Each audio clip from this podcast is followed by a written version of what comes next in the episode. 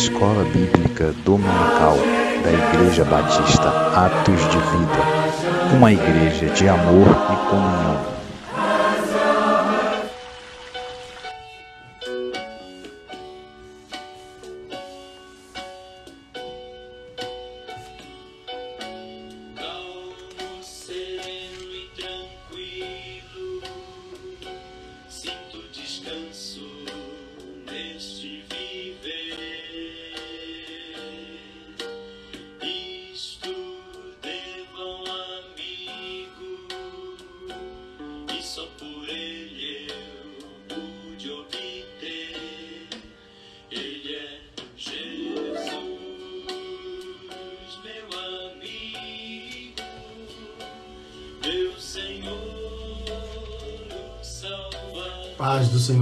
Queridos irmãos, Deus vos abençoe nesta manhã de domingo.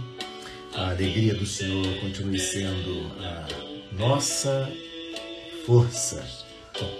Seja o Senhor então exaltado através da nossa vida. Estamos em mais uma classe de escola bíblica dominical. Mais um domingo. Hoje, 13 de fevereiro de 2022. Que alegria, que bênção pertencer a um reino que jamais acaba. Os anos passam, a vida passa, mas o reino de Deus jamais acaba. A cada dia que a- o nosso tempo vai passando, nós nos aproximamos do nosso encontro com o Rei dos Reis e Senhor dos Senhores. Ele é o nosso eterno e suficiente Salvador. Você é muito bem-vindo. Deus te abençoe nesse dia com a alegria do céu na sua casa aí. Aleluia. A bênção do Senhor repouse sobre você. Eu quero ler aqui um pequeno salmo de introdução nesta manhã. A nossa leitura hoje bíblica anual está em Êxodo 37 e 38. Mas eu gostaria de ler aqui com vocês um versículo de número 128, Salmo de número 128, perdão. E o verso é o verso primeiro que diz: Bem-aventurado aquele que teme ao Senhor e anda nos seus caminhos. Muito feliz, super feliz, acima da média, aquele que teme ao Senhor. Esse temer é amar, aquele que ama ao Senhor acima de tudo. Sinta nessa manhã um descanso de Deus no seu viver, porque você é um bem-aventurado, pois você teme ao Senhor e anda em seus caminhos. Ele é o meu, o seu, o nosso verdadeiro amigo. Ele é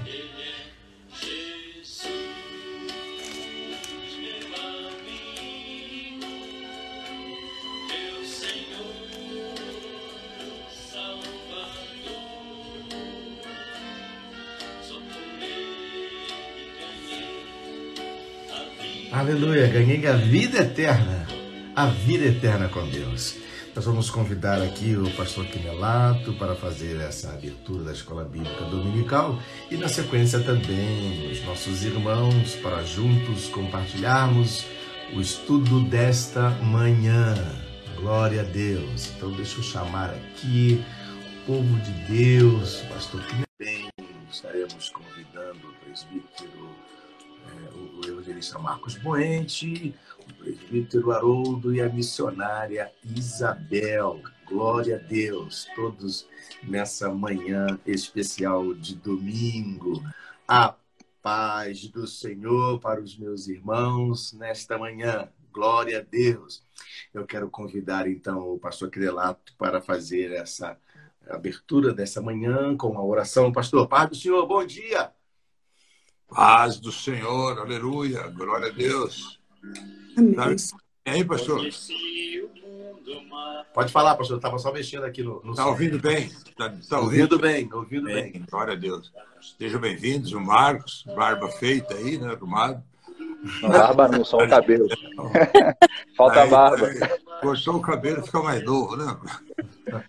Deus abençoe a todos que já sintonizaram aí. A gente vê que tem aqueles que são pontuais e estamos dando início à nossa EBD, a maior escola do mundo.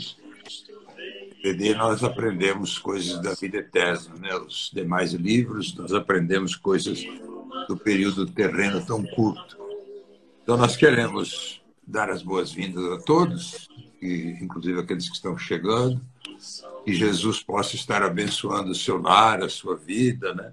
Esse salmo que o pastor leu, bem-aventurado aquele que teme ao Senhor e anda nos caminhos.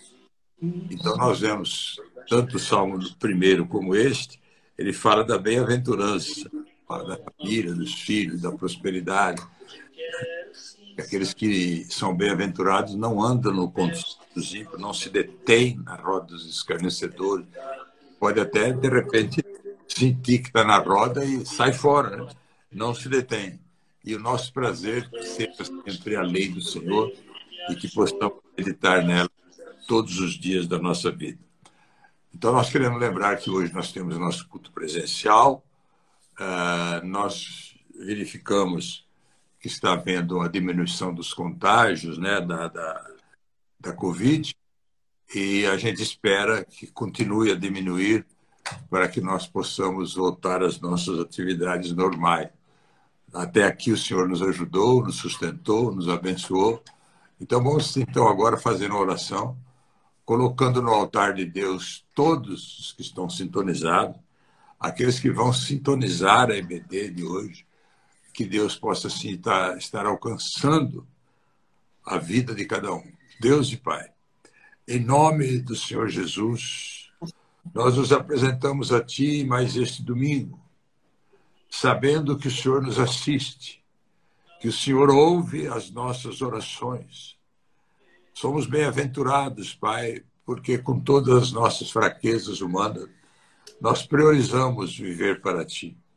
Então agora estende a Tua mão de graça, a Tua mão divina, sobre aqueles que precisam ser alcançados nesta manhã, onde quer que eles estejam, as famílias enlutadas, Pai, o Senhor dê o conforto, que o Senhor venha abençoar aqueles que precisam de uma solução dos seus problemas mais emergentes, que o Senhor nos dê a saúde, que não falte o entusiasmo, que não falte a alegria da manhã, que o teu nome seja glorificado não através das nossas palavras, mas através das nossas atitudes, que nós possamos ter atitudes dignas, Pai, para que o Senhor venha guardar a tua igreja onde ela estiver.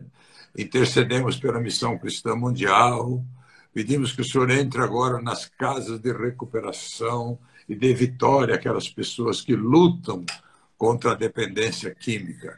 Abençoa também, meu Pai, os presidiários, aqueles que precisam te encontrar, aqueles que ainda não te conhecem. Nós os colocamos no teu altar, colocamos também toda a Igreja Batista Atos de Vida e todas as demais igrejas espalhadas pelo mundo. Que haja unção, poder e graça. Entregamos a ti, então, esse estudo desta manhã, em nome do Senhor Jesus. Amém. Amém, pastor? Amém. Glória a Deus. Pai do Senhor Missionário Isabel, Pai do Senhor Evangelista Marcos. Deus abençoe vocês nessa manhã. Bem, a gente está no impasse aí porque o Haroldo tem que participar, né? Porque o Haroldo é o dono da. O cara que preparou. É, é, não dá para a gente prosseguir, né? E aí. Bom, pastor, pode, eu acho que poderia fazer o seguinte: se houver aquelas perguntas que a gente convidou algumas pessoas da rede social, e quiser que eu responda, eu posso entrar para responder. A hora que achar necessário. Faz bem melhor, faz do jeito que o senhor está no comando aí, vê o que fica melhor. Eu não tenho problema, não. Sair, entrar de novo, e comigo não tem. Né? A gente quer que flua. Então tá bom. Então a gente fica, fica combinado assim. O senhor não só responde aí dentro das possibilidades, escrevendo, né? Hum. E no final o senhor sempre traz aquela palavra respaldando toda a classe, toda, toda a aula no final. E se a gente é. houver houver alguma circunstância que necessite, assim, é, impreterivelmente, pastor, entra aí, a gente lima a onda aqui e chama nós, de volta. Estou acompanhando, a Hilária também. Estamos aqui fortalecidos, abençoados. Amém. Amém? Então tá bom. Combinado. Então o senhor sai aí para eu poder chamar o Amém. Haroldo. Amém? O Haroldo, Deus abençoe. O Haroldo pregou na terça-feira, foi uma unção muito grande, muita bênção. Eu falei para ele, tem que ser dali para frente. Que Deus abençoe e guarde a cada um nos seus ministérios. Deus abençoe. Então fica, ficamos combinados assim. Amém. Glória a Deus. Paz. A paz. Muito bem. Então, essa, essa saída né, do, do pastor Canerato do momento ao vivo, é, mas ele está permanecendo conosco, é, participando da nossa EBD para perguntas que são feitas, ele estará pronto para responder aí na sua na sua tela, você não, não, não fique de fora. E aí, então, eu convido agora o Haroldo para participar. Não sei se ele está como o Haroldo ou Nini Braz. Aí tem que esperar um pouquinho. Pronto, tá aí. Tô aqui. Tá aí, chegou então. E aí a gente vai, vai, vai ouvir os irmãos na saudação inicial. Então, é nossa irmã missionária Isabel, o evangelista Marcos, numa sequência aí, e o Haroldo no final. E a gente dá prosseguimento à nossa classe. Bem-vinda, irmã Isabel, parte senhor. Pai do Senhor, Pai do Senhor a todos os irmãos e irmãs que estão assistindo à Escola Bíblica Dominical, a maior escola do mundo, a escola que realmente aprendemos a agradar a Deus, aprendemos a viver uma vida digna de sermos chamados filhos de Deus. Então, é, assim como o pastor Edson é, citou o Salmo 128, capítulo, versículo 1, eu gostaria de falar sobre Tiago, capítulo 4, versículo 8, que diz: Chegai-vos a Deus e ele se chegará a vós outros. Então, é, deixemos que o Espírito Santo de Deus entre em nossos corações, vamos é, convidá-lo a entrar em nossos corações nesse momento, para que nós possamos ouvir a palavra de Deus, compreendê-la e colocar em prática nossas vidas e levar todos os necessitados, a todos os a palavra de Deus. É minha palavra. Amém. Glória a Deus. Evangelista Marcos, domingo passado, estava aí na comemoração do aniversário do filho. Deus abençoe em nome de Jesus. Hoje ele está de volta para participar com a gente. Amém, pastor. Uma alegria. Bom dia a todos aí. Paz do Senhor a todos. É, tem um menino aqui em casa aqui que tudo que ele quer fazer é com o pai aí. quer jogar, quer fazer um monte de coisa, um monte de ideia. Ele já faz todo o planejamento dele contando 100% comigo. Todos esses pequenos aí, eles trazem muita alegria aí pra gente aí. Eu assisti a, a aula passada, foi muito boa. Participação da missionária Isabel, o estudo feito pelo presbítero Haroldo. E, pastor, é uma alegria estar aqui. Deus abençoe aí. Amém. Amém. Aí o presbítero Haroldo já faz a saudação e já começa, então, na sequência da nossa aula de hoje, dentro do tema específico que é louvor e adoração. Amém, Pai do Senhor, presbítero Haroldo, bem-vindo. A graça e a paz, bom dia, bom dia a todos, bom dia a todos na mesa, ao pastor Quinelato. Deixo aqui o meu carinho e o que ele falou foi verdade mesmo. Depois ele ligou após a, pregação lá e falou: é daqui para cima. o sarrafo ficou bem mais alto aqui agora para mim, mais difícil. Mas é, é, um domingo muito especial, um, um, um, domingo onde nós vamos estar na casa do Senhor juntos, logo, daqui, logo mais. Convido a todos que estão nos ouvindo aí, se possível, estarmos conosco lá para nós adorarmos a Deus. E convidamos agora que você é, gaste conosco esse tempo sobre a palavra dele, aquele que você tem adorado, a qual Deus nós estamos servindo e adorado. E por vezes nós adoramos de uma forma equivocada ou não adoramos, porque nós não o conhecemos. Sabe aquele material que você compra e logo você liga na tomada e já sai utilizando todo aquele equipamento? Geralmente na caixa, 90% das vezes vem o um manual de instrução e você nunca lê aquele manual de instrução. Você já sabe como funciona, você já sai ligando. Só que nós temos o nosso manual de instrução. Nós temos a Bíblia. E ele se revela a nós todos os dias. Nós temos ler. E por vezes nós atropelamos algumas coisas e não conquistamos muitas coisas. E o que acontece? Nós culpamos a Deus por todas as coisas que acontecem de errado na nossa vida. E não adoramos mais. Por quê? Eu não preciso e não posso adorar aquele que não me dá nada em troca. Lendo engano, Deus já te deu tudo e te deu tudo do melhor. E a gente não adora ele, porque nós queremos adorar aquele que ainda pode nos dar o que nós precisamos no momento. Mas Deus já te deu o que você precisa para toda a sua eternidade. E quem é esse Deus? E aí nós entramos no nosso tema da nossa escola bíblica dominical. Eu coloquei o link ali, você pode clicar no link que nós vamos continuar de domingo passado. Nós estamos no 4 tópico.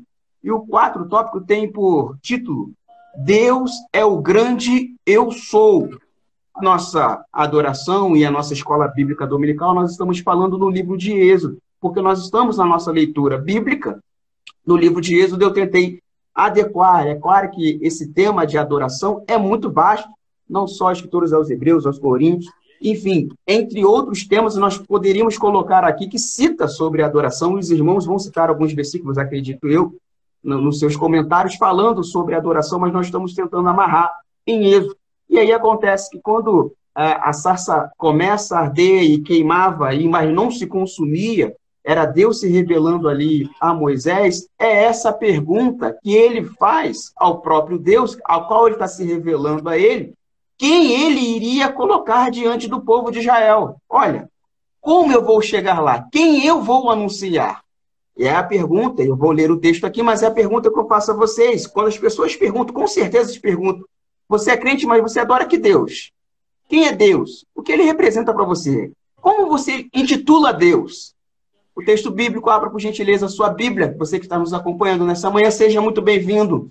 Confesso que os nomes passam aqui, na maioria das vezes eu ainda não conheço, mas seja muito bem-vindo. Mas clicou um aqui em especial, que é o André. André, seja muito bem-vindo, é um amigo que eu fiz lá no Rio de Janeiro, no trabalho, está aqui nos assistindo nessa manhã. Que Deus abençoe. Esse é do capítulo 3, versículo 13 ao versículo 15, nos diz assim: Então disse Moisés a Deus: Eis que quando eu for aos filhos de Israel e lhes disser: O Deus dos vossos pais me enviou a vós, e eles me disserem: Qual é o seu nome? Que lhes direi? E disse Deus a Moisés: Eu sou o que sou. Disse mais: Assim dirás os filhos de Israel: Eu sou, me enviou a vós. E disse mais a Moisés: Assim dirás os filhos de Israel: O Senhor, Deus dos vossos pais, o Deus de Abraão, o Deus de Isaac e o Deus de Jacó, me enviou a vós. Este é o meu nome eternamente, e este é o meu memorial de geração em geração. Ele não foi, ele não será, ele é. Eu sou, me enviou a vós. Eu sou, esse nome misterioso tem criado muitas conjecturas sobre o seu significado. Falando de forma prática, quando se trata da nossa compreensão a respeito de quem é Deus, este nome descreve aquele que está presente eternamente, que nunca se ausenta, que jamais se esquece das promessas que faz aos seus filhos. Olha, Deus não é menino, ele não volta atrás com a sua palavra, nem com as promessas que ele tem feito para a sua vida e para a vida da sua família também. Representa uma presença eterna, passado, presente e futuro. São as mesmas coisas para Deus. Ele vê os mais remotos acontecimentos da história passada e longínquo futuro com tão clara visão como vemos as coisas que ocorrem diariamente como diz categoricamente os escritores aos Hebreus, Jesus Cristo é o mesmo ontem, hoje e será eternamente. Hebreus capítulo 13, versículo 8. Então, quando Deus se apresenta agora a Moisés, ele pergunta: a quem eu vou falar que nós devemos adorar? A quem eu vou falar que esse é o nosso libertador? Ele responde: Eu sou. Eu fui ontem com esses homens que eu estou dizendo aqui. Eu serei com vocês hoje. E lá na frente serei com os filhos das próximas gerações. Então, esse é o Deus a qual nós adoramos, que vê o passado, o futuro e está no nosso presente. Amém? Deixa então agora os comentários com os irmãos, como foi do, do último domingo, e nós temos uma bancada hoje com a representação feminina. Deixa para a missionária Isabel abrir então aqui. É, e fecha lá depois com o pastor Edson. e aí eu volto no próximo tópico. Ou se tiver alguma pergunta, você possa fazê-lo aqui, como o pastor já se dispôs aí a responder, a gente sai, ele entra, não tem problema. O importante é a sua participação também, o seu entendimento e aquilo que você nos compartilha aqui também é para o nosso crescimento espiritual. Amém. Amém. Glória a Deus.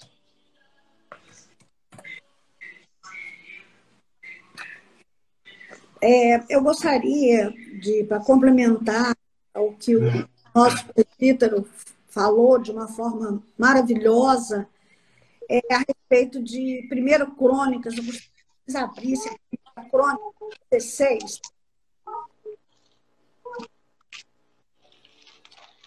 Do 7, primeiro do 7 ao 11, para mostrar é, o, o, uma, uma, uma adoração maravilhosa que é o Salmo de Davi, em ação de graças ao Senhor. Ele diz: naquele dia, encontrar 7, é, de, é 1 Crônicas 16, do 7 ao 11. Davi diz: Naquele dia foi que Davi encarregou pela primeira vez a Saf e a seus irmãos de celebrarem com hinos o Senhor. Rendei graças ao Senhor, invocai o seu nome, fazei conhecidos entre os povos os seus feitos. Cantai-lhe, cantai-lhe salmos, narrai todas as suas maravilhas, gloriai-vos no seu santo nome. Alegre-se o coração dos que buscam o Senhor. Buscai o Senhor e o seu poder buscai perpetuamente a sua presença. Então, é, nós temos que primeiro é, nos conhecer a nós mesmos, reconhecer os nossos erros, as nossas limitações, e depois a gente vai perceber naturalmente que a gente precisa de Deus. Deus é tudo nas nossas vidas. Então a gente parte para buscar o Deus poderoso, Deus que tudo pode. E nesse momento, a gente parte para conhecê-lo. Então, é como o, o, nosso irmão falou. É, quem é Deus? Então, nós precisamos conhecer os atributos de Deus, né? Conhecer quem é Deus. Né? Então, Deus é onisciente, Ele é onipotente, Ele é onipresente, Deus é maravilhoso, Deus é eterno, Deus é, é, é, bondade, Deus é amor, Deus é justiça. Deus tem uma quantidade enorme de santidade, tem uma quantidade enorme de atributos. Então, é, é, é uma honra servir a Deus. É uma honra é, conhecer Deus, amar Deus na beleza da sua santidade. Mas nós é, batemos uma grande dificuldade. Nós somos frágeis, nós somos pecadores, nós somos limitados. Nós, nós é, vivemos num mundo muito difícil, onde a ansiedade tem tomado conta de cada um de nós, as lutas e preocupações dessa vida. Então, nós temos que convidar o Espírito Santo de Deus, que vive conosco, todos os dias da nossa vida, está dentro de nós. Então, conhecendo Deus, nós vemos que Deus é, não tem, não tem, é, ele não é, ele, nem, nem, ele não tem tempo. O tempo não, ele, o tempo não existe para ele. Então, ele, tá, ele, ele esteve com, com todos os homens no passado, no, no, no, no presente e estará também no futuro. Então, Deus não vê partes, Deus vê o todo, Deus conhece cada um em detalhes. Deus é onisciente. Então, é, ele não é homem para mentir. Deus, é o que ele promete, como diz a promessa dele, ele cumpre. Então, nós estamos servindo a um, um Deus forte, a um Deus fiel, a um Deus que, que todo-poderoso. Então, nós, e ele é trino, ele é único, ele, ele é único e ele também é trino. Então, é a, a, é a trindade. Ele é Pai, Ele é Filho, Ele é Espírito Santo. Então, nós precisamos é, conhecer Deus, reconhecer Deus, é, é, confiar em Deus, ter fidelidade a Deus, que a nossa fidelidade a Deus não é nada, diante da fidelidade perfeita dele. Mas nós temos que buscar a fidelidade para que nós possamos andar com ele e agirmos como ele. Porque cada dia que passa, nós estamos sentindo mais e mais a necessidade de entregarmos as nossas vidas totalmente a Ele. Ele que tem que decidir sobre o que fazermos, onde, o que, que o que, que nós temos que fazer, no que, que nós precisamos é, executar na, na obra dele, na nossa vida, nos nossos testemunhos. E, enfim, nós temos que viver debaixo da poderosa mão do Senhor. Então, o, gente, o Espírito Santo de Deus, que Deus está sempre conosco, ele não nos abandona. Nós é que o abandonamos através dos nossos atos, através de palavras nefastas, palavras que entristecem o coração dele. Então, nós, envergonhados, nós fugimos da presença dele. E depois a gente, com a maior cara de pau, porque a gente não tem, a gente não assume responsabilidades, a gente diz que ele que nos abandonou. Deus não nos abandona, Deus jamais nos abandonará. Nós é que o afastamos de nós, porque ele está incomodando a gente, porque a gente quer ser nós mesmos. Só que ser nós mesmos, a gente acaba sempre se dando mal. É aquele, eu gosto disso, eu gosto daquilo. Foi o caso é, de Jacó, né? quando ele disse para. Eu gosto da lentilha que o meu filho é, é, faz. E o que, que aconteceu? Ele acabou fazendo divisão entre irmãos, gerou ciúme entre os irmãos, e, e, e, e, e acabou é, é, Jacó enganando o pai, é, em, é, porque Esaú era, era o, o primogênito, o, o, o, amado do pai, então é, é, dividiu pai e mãe, a mãe gostava mais de, de um do que do, do, outro, porque e o pai. Então, essas coisas que nós, seres humanos, cometemos são erros que muitas vezes são irreparáveis. Depois nós mesmos vamos sentir a consequência nas nossas vidas. Então, é, isso foi só um exemplo para mostrar o quanto nós somos frágeis e como nós precisamos de Deus, nós não podemos agir por nós mesmos. Então, aproximemos-nos a cada dia mais de Deus. Não nos afastemos, não, queira, não queiramos andar nos nossos próprios passos, porque nós vamos ter consequências muito tristes para o futuro. Então, se façamos a, a vontade de Deus, é, é, o que a palavra que, que eu falo a vocês hoje, a partir de crônicas, a partir dos atributos de Deus, a partir da fidelidade do amor de Deus, que está sempre nos buscando para o caminho certo. Vamos ser obedientes e façamos a vontade de Deus. Amém, Senhor. Amém. Evangelista Marcos.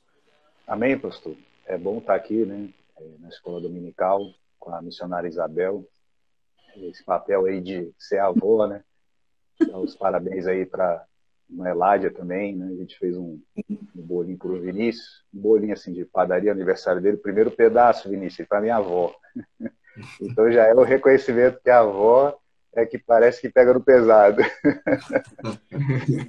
então um abraço aí para as avós aí. É, então, pastor, a gente chega a fevereiro, quando começa a leitura da Bíblia em Gênesis, dá certinho a nossa igreja com é, esse período está lendo o Êxodo. E, e quando a gente está é, estudando o livro de Êxodo, a gente vê que o povo de Deus ele estava escravizado no Egito, né? E é, o povo de Deus sendo escravizado por vários motivos. E, e aí a gente vê uma questão que o, a, o Egito, que simboliza essa escravidão de prender as pessoas, de é, escravizar, não tem outra palavra que, que seja melhor do que essa, né? E a gente associa na Bíblia o Egito com o mundo, né? Que é esse sistema tenebroso governado por Satanás, né? que a gente sempre tem trazido aqui na escola dominical vários princípios, né? É, para dizer que nós não, não somos desse mundo. E a palavra êxodo, que é o livro que a gente está estudando, significa saída. A gente tem que sair desse mundo, tem que sair, tem que sair de lá, não dá para ficar, não dá para se misturar, né? É, o próprio, quando a gente fala de, de sair, o próprio faraó, que era o, o líder o líder máximo do Egito, comparando aí o mundo, né? O Egito é o mundo, o faraó com Satanás. Ele tenta diversas vezes, é, a gente vai ver que a partir dessa sequência aqui, de, do capítulo 3, o capítulo 3 é muito importante, é, Moisés ele vai ter que se apresentar a faraó, se apresentar ao povo de Deus para exercer a sua autoridade, de que a missão que Deus colocou é verdadeira, ele tinha que fazer aquele convencimento todo. E, e, e Faraó, por vezes, falava assim: vai lá no monte adorar, mas volta. É, vai, mas não vai muito longe. É, não leva tudo. E tem uma hora que, que Moisés, assim, muito usado pelo Espírito de Deus, ele fala: nenhuma unha ficará aqui. Nós vamos sair com tudo, com as mulheres, com as crianças, não, nenhuma unha vai ficar aqui nesse, nesse mundo. E essa palavra ela é viva hoje. Nós temos que dizer para nós mesmos que nenhuma unha ficará no mundo. Nós temos que sair fora, temos que sair fora, arrumar um jeito de sair, largar esse negócio para trás. Né?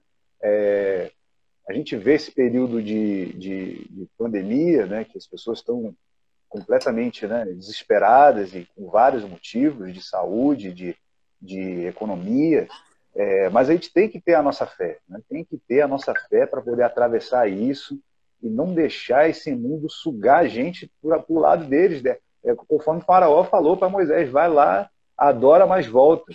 E, e, e, que história é essa de vai lá e volta? Né? E, Moisés, né, é, até pedir ajuda aí, se depois o, o presbítero vai poder achar aí, Moisés ele declara para faraó, nenhuma unha ficará aqui, não vamos sair com as nossas mulheres, com nossas crianças, com, nossos, com os nossos bens, e sair daqui de vez, não é mais para a gente voltar. É, o plano de Deus não era para a terra de Gozen ficar lá e, e virar um, uma nação lá, não, era sair todo mundo de lá, deixar Gozen para trás e ir para a terra prometida. Né? Então nós vamos deixar isso aqui tudo para trás, vai ficar aí tudo para trás e a gente, com a nossa fé, a gente vai para a nossa nova Jerusalém. Amém? Então, quando a gente vê aqui o capítulo 3 do estudo, o presbítero Haroldo colocou aí, né, que é, o Senhor se declara como eu sou. É, a partir desse momento, o, esse verbo ser na primeira pessoa sempre foi atribuído a Deus. Né? Então, sempre que os judeus se reuniam e para adorar o grande eu sou, né? Aí depois a gente vai poder avançar mais um pouco na questão de significado da adoração, que é o nosso tema, né? É, em algum momento aqui eu vou tentar fazer isso na próxima fala, que é o encontro do Senhor Jesus com a mulher samaritana. Mas aqui o grande eu sou, que era sempre esse verbo atribuído a Deus, é, a partir daqui Moisés ele conseguiu ter um, um uma palavra, né? O, o, eu sou me enviou a vós outros. Tinha até uma frase, né? Aqui é o versículo 14. Ó. Eu sou me enviou a vós outros. A partir disso, ele conseguiu convencer os crentes, né? Que, que era Deus mesmo que estava no negócio, né? E também conseguiu, com muita luta, é, convencer Faraó. Não foi assim só o convencimento é, de vontade, né? Porque para sair do mundo, é isso que a gente tem que deixar claro aqui, pastor Ed, se o senhor puder explorar isso. Para a gente sair do mundo, é aquela história lá que a pessoa fala assim, né? Ah, vem para Deus ou pelo amor ou pela dor, né? Pela dor. Às vezes a pessoa pode chegar e conseguir pelo amor, né? Ah, eu acho bonito. Tem o testemunho do pastor Quinelato que é tão bonito que ele foi numa cantata de Natal e se converteu. Tem o testemunho de um, de um pastor também que, que, que é interessantíssimo. É, é, ele não foi em nenhum culto dos jovens, não foi em nenhum Nenhum, nenhum desse, ele foi numa reunião de oração à noite que era só as irmãs, ele chama as senhoras, foi só as senhoras e ele se converteu numa reunião de oração das senhoras. E hoje é um pastor abençoadíssimo. Né? Então, tem pessoas que conseguem, né? mas tem outras que só pelo, acontece uma catástrofe para a pessoa conseguir é, reconhecer Deus na sua vida. E isso é uma pena, porque já, já pensou precisar acontecer uma, uma coisa assim de uma perda ou de um ou de uma um desastre ou uma catástrofe para a pessoa realmente se quebrantar e realmente uhum. chegar e falar é, é, realmente Deus existe e tal. Então a gente não precisa passar por isso. E, e, e Faraó teve que passar por isso, pela dor, é, várias pragas, e, e a última, é, não sei se o presbítero vai explorar nisso, a última foi, foi o próprio filho dele foi, foi morto né? Então, é ter que perder um filho, ter que perder um filho para reconhecer é, a Deus, para saber que Deus é que é soberano, precisar perder um filho, é, eu acho assim muita ignorância de uma pessoa é, ter que passar por isso tudo. Ah, eu prefiro passar por isso do que reconhecer a Deus. A pessoa tem gente que é assim, infelizmente. Pessoa que bate no peito não se dobra. Né? A palavra de Deus fala que é o coração de pedra. A pessoa não se dobra a Deus, não reconhece, é, e, e, infelizmente, às vezes, tem que passar por uma situação de perder um ente querido para poder reconhecer a Deus que foi o que aconteceu com o faraó, está na Bíblia, está tá registrado isso. Então, essa palavra, é, o eu sou, é, ela ficou tão forte porque só era atribuído ao próprio Deus, entre os judeus dali para frente. E aí, interessante, né, a gente está na escola bíblica, eu vou trazer uma informação aqui é, que está em João 8, é, João capítulo 8, o Senhor Jesus ele entra no templo e é assim, um discurso muito duro, muito forte. Né? A gente nem vai explorar tanto esse discurso aqui.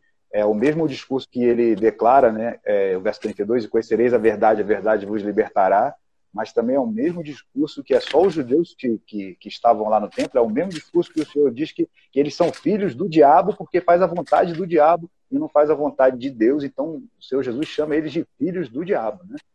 É, aí, aí ele classifica também o diabo chamando de pai da mentira, né? É, que mente desde o princípio, esse é o objetivo do diabo.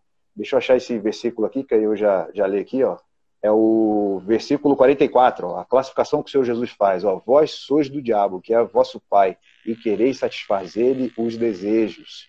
É, então, para a gente sair do mundo, a gente tem que conseguir lutar contra esses desejos carnais. A gente, não adianta a gente querer viver com, é, com as duas coisas.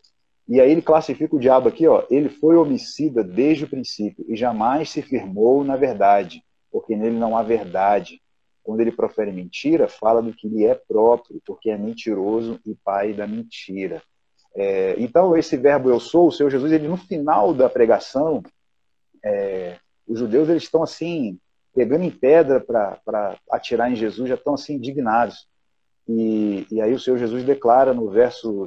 Ah, ele declara no 56, ó, Abraão, vosso pai, alegrou-se por ver o meu dia, viu e regozijou-se. É, perguntaram para os judeus: ainda não tem 50 anos e viste Abraão? Respondeu-lhe Jesus: Em verdade, verdade vos digo, antes que Abraão existisse, eu sou. E não falou mais nada. E ele cita o mesmo eu sou que foi revelado a Moisés no capítulo 3. É, aqui o Senhor Jesus está dizendo que é ele, que é a trindade, que a missionária Isabel falou, né? Pai, Filho e Espírito Santo. Então aqui o Senhor Jesus, quando fala eu sou, é, ele não fala mais nada e os judeus pegam em pedra para atirar é, primeiro ele diz que antes de Abra, é, quando Abraão viu o meu dia, se alegrou. Onde que Abraão viu Jesus?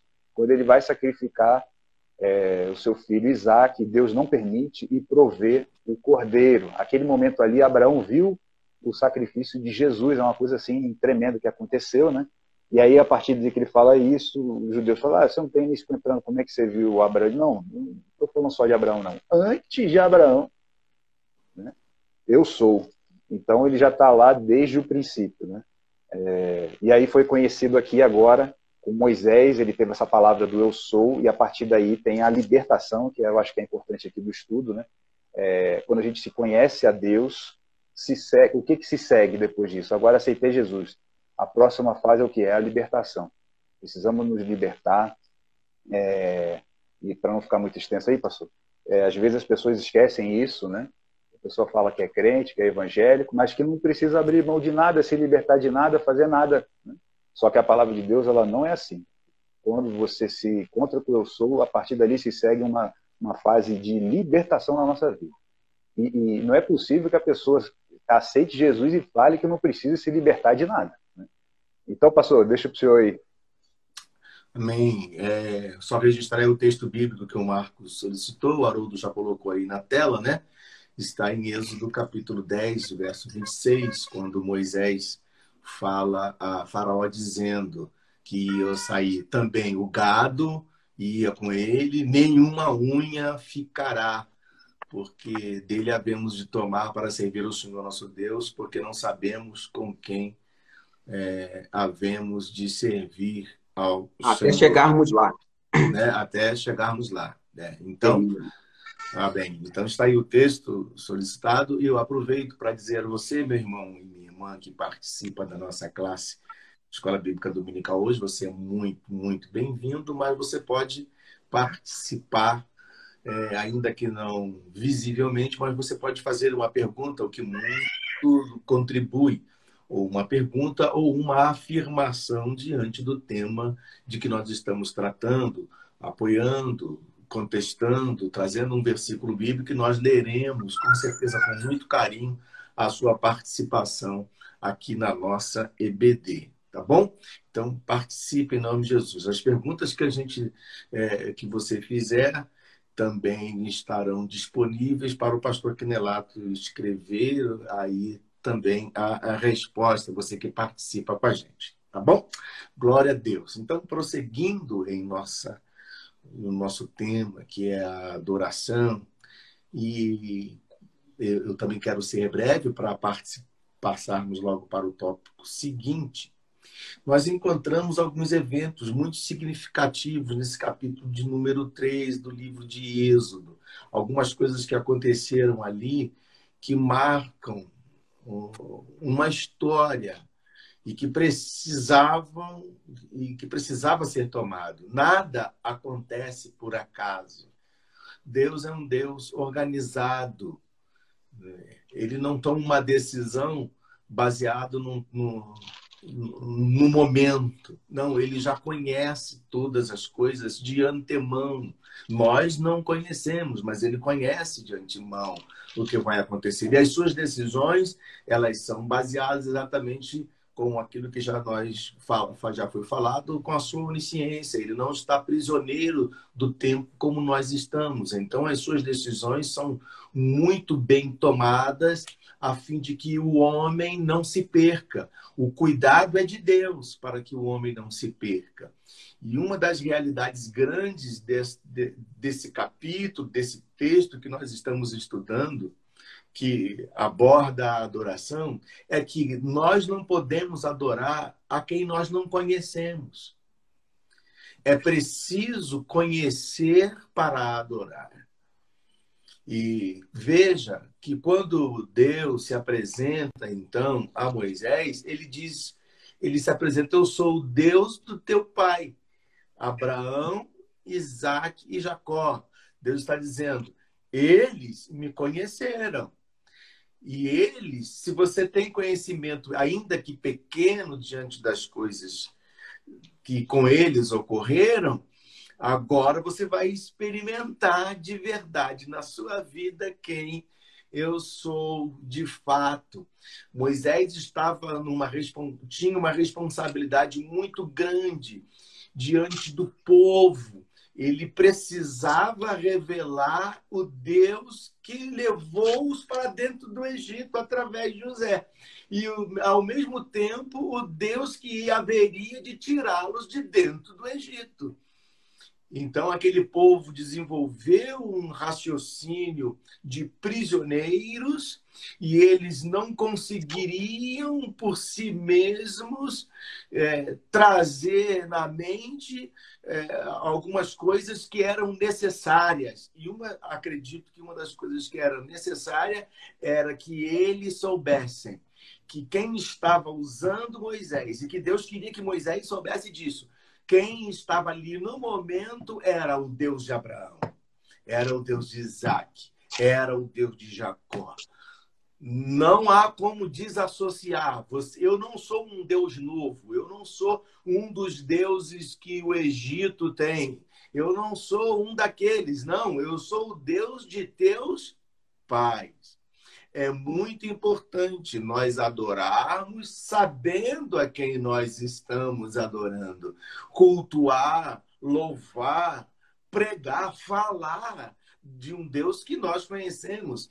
Nós não podemos falar de quem nós não conhecemos, senão poderemos ser enquadrados mais tarde naquilo do texto bíblico que quando Jesus disse eu fiz isso, fiz aquilo e aquilo em seu nome e o Senhor disse eu não conheço você né? porque vocês praticaram, praticaram a iniquidade. Entra o que o Marcos também falou-nos a respeito dessa realidade. Há de acontecer alguma coisa, uma mudança na vida daqueles que conhecem a Deus de fato e passam a adorá-lo, passam a servi-lo. A gente vai adorar num templo ou na nossa vida, que realmente precisa ser uma constante, porque nós sabemos a quem nós estamos adorando. Veja a pergunta da mulher samaritana, né? Oh, os nossos pais dizem que é lá é, é, no monte, né? outros dizem que é em Jerusalém, e Jesus disse para ela: Olha, a hora vem que os adoradores adorarão ao Pai em espírito, e a hora é esta, né? em espírito e em verdade. Então não importa o lugar,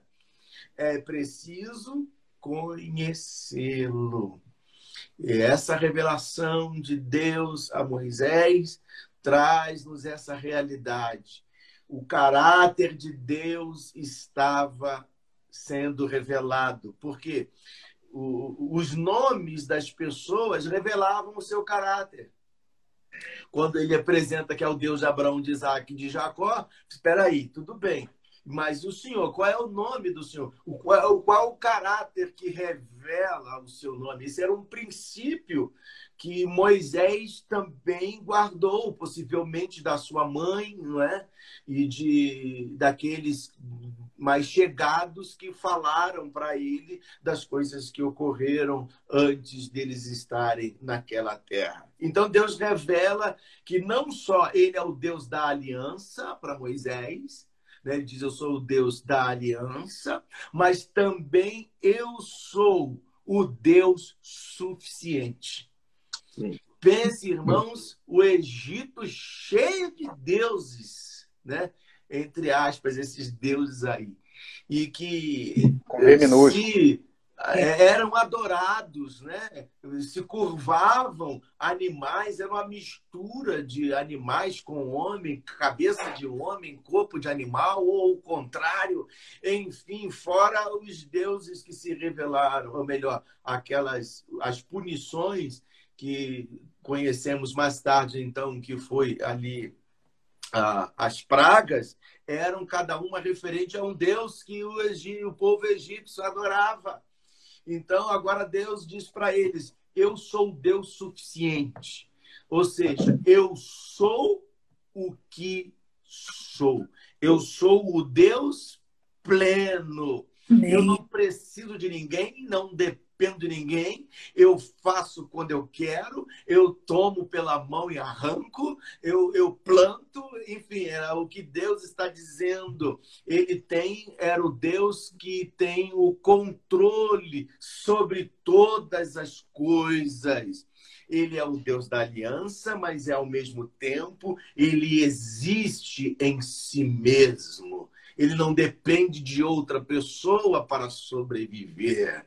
Ele é o Deus eterno, glória a Deus. Por isso, no texto que Marcos leu aí, os judeus ficaram irados quando Jesus disse, né?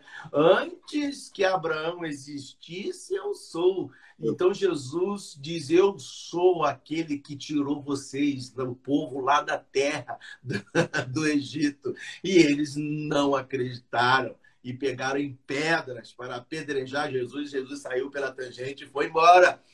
E aí, por quê? Porque eles, e esse é um perigo, conhecermos a religião, mas não conhecermos o Deus dela.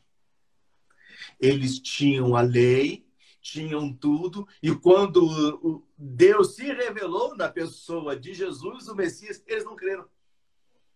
E não lhe deram honra como deveriam dar.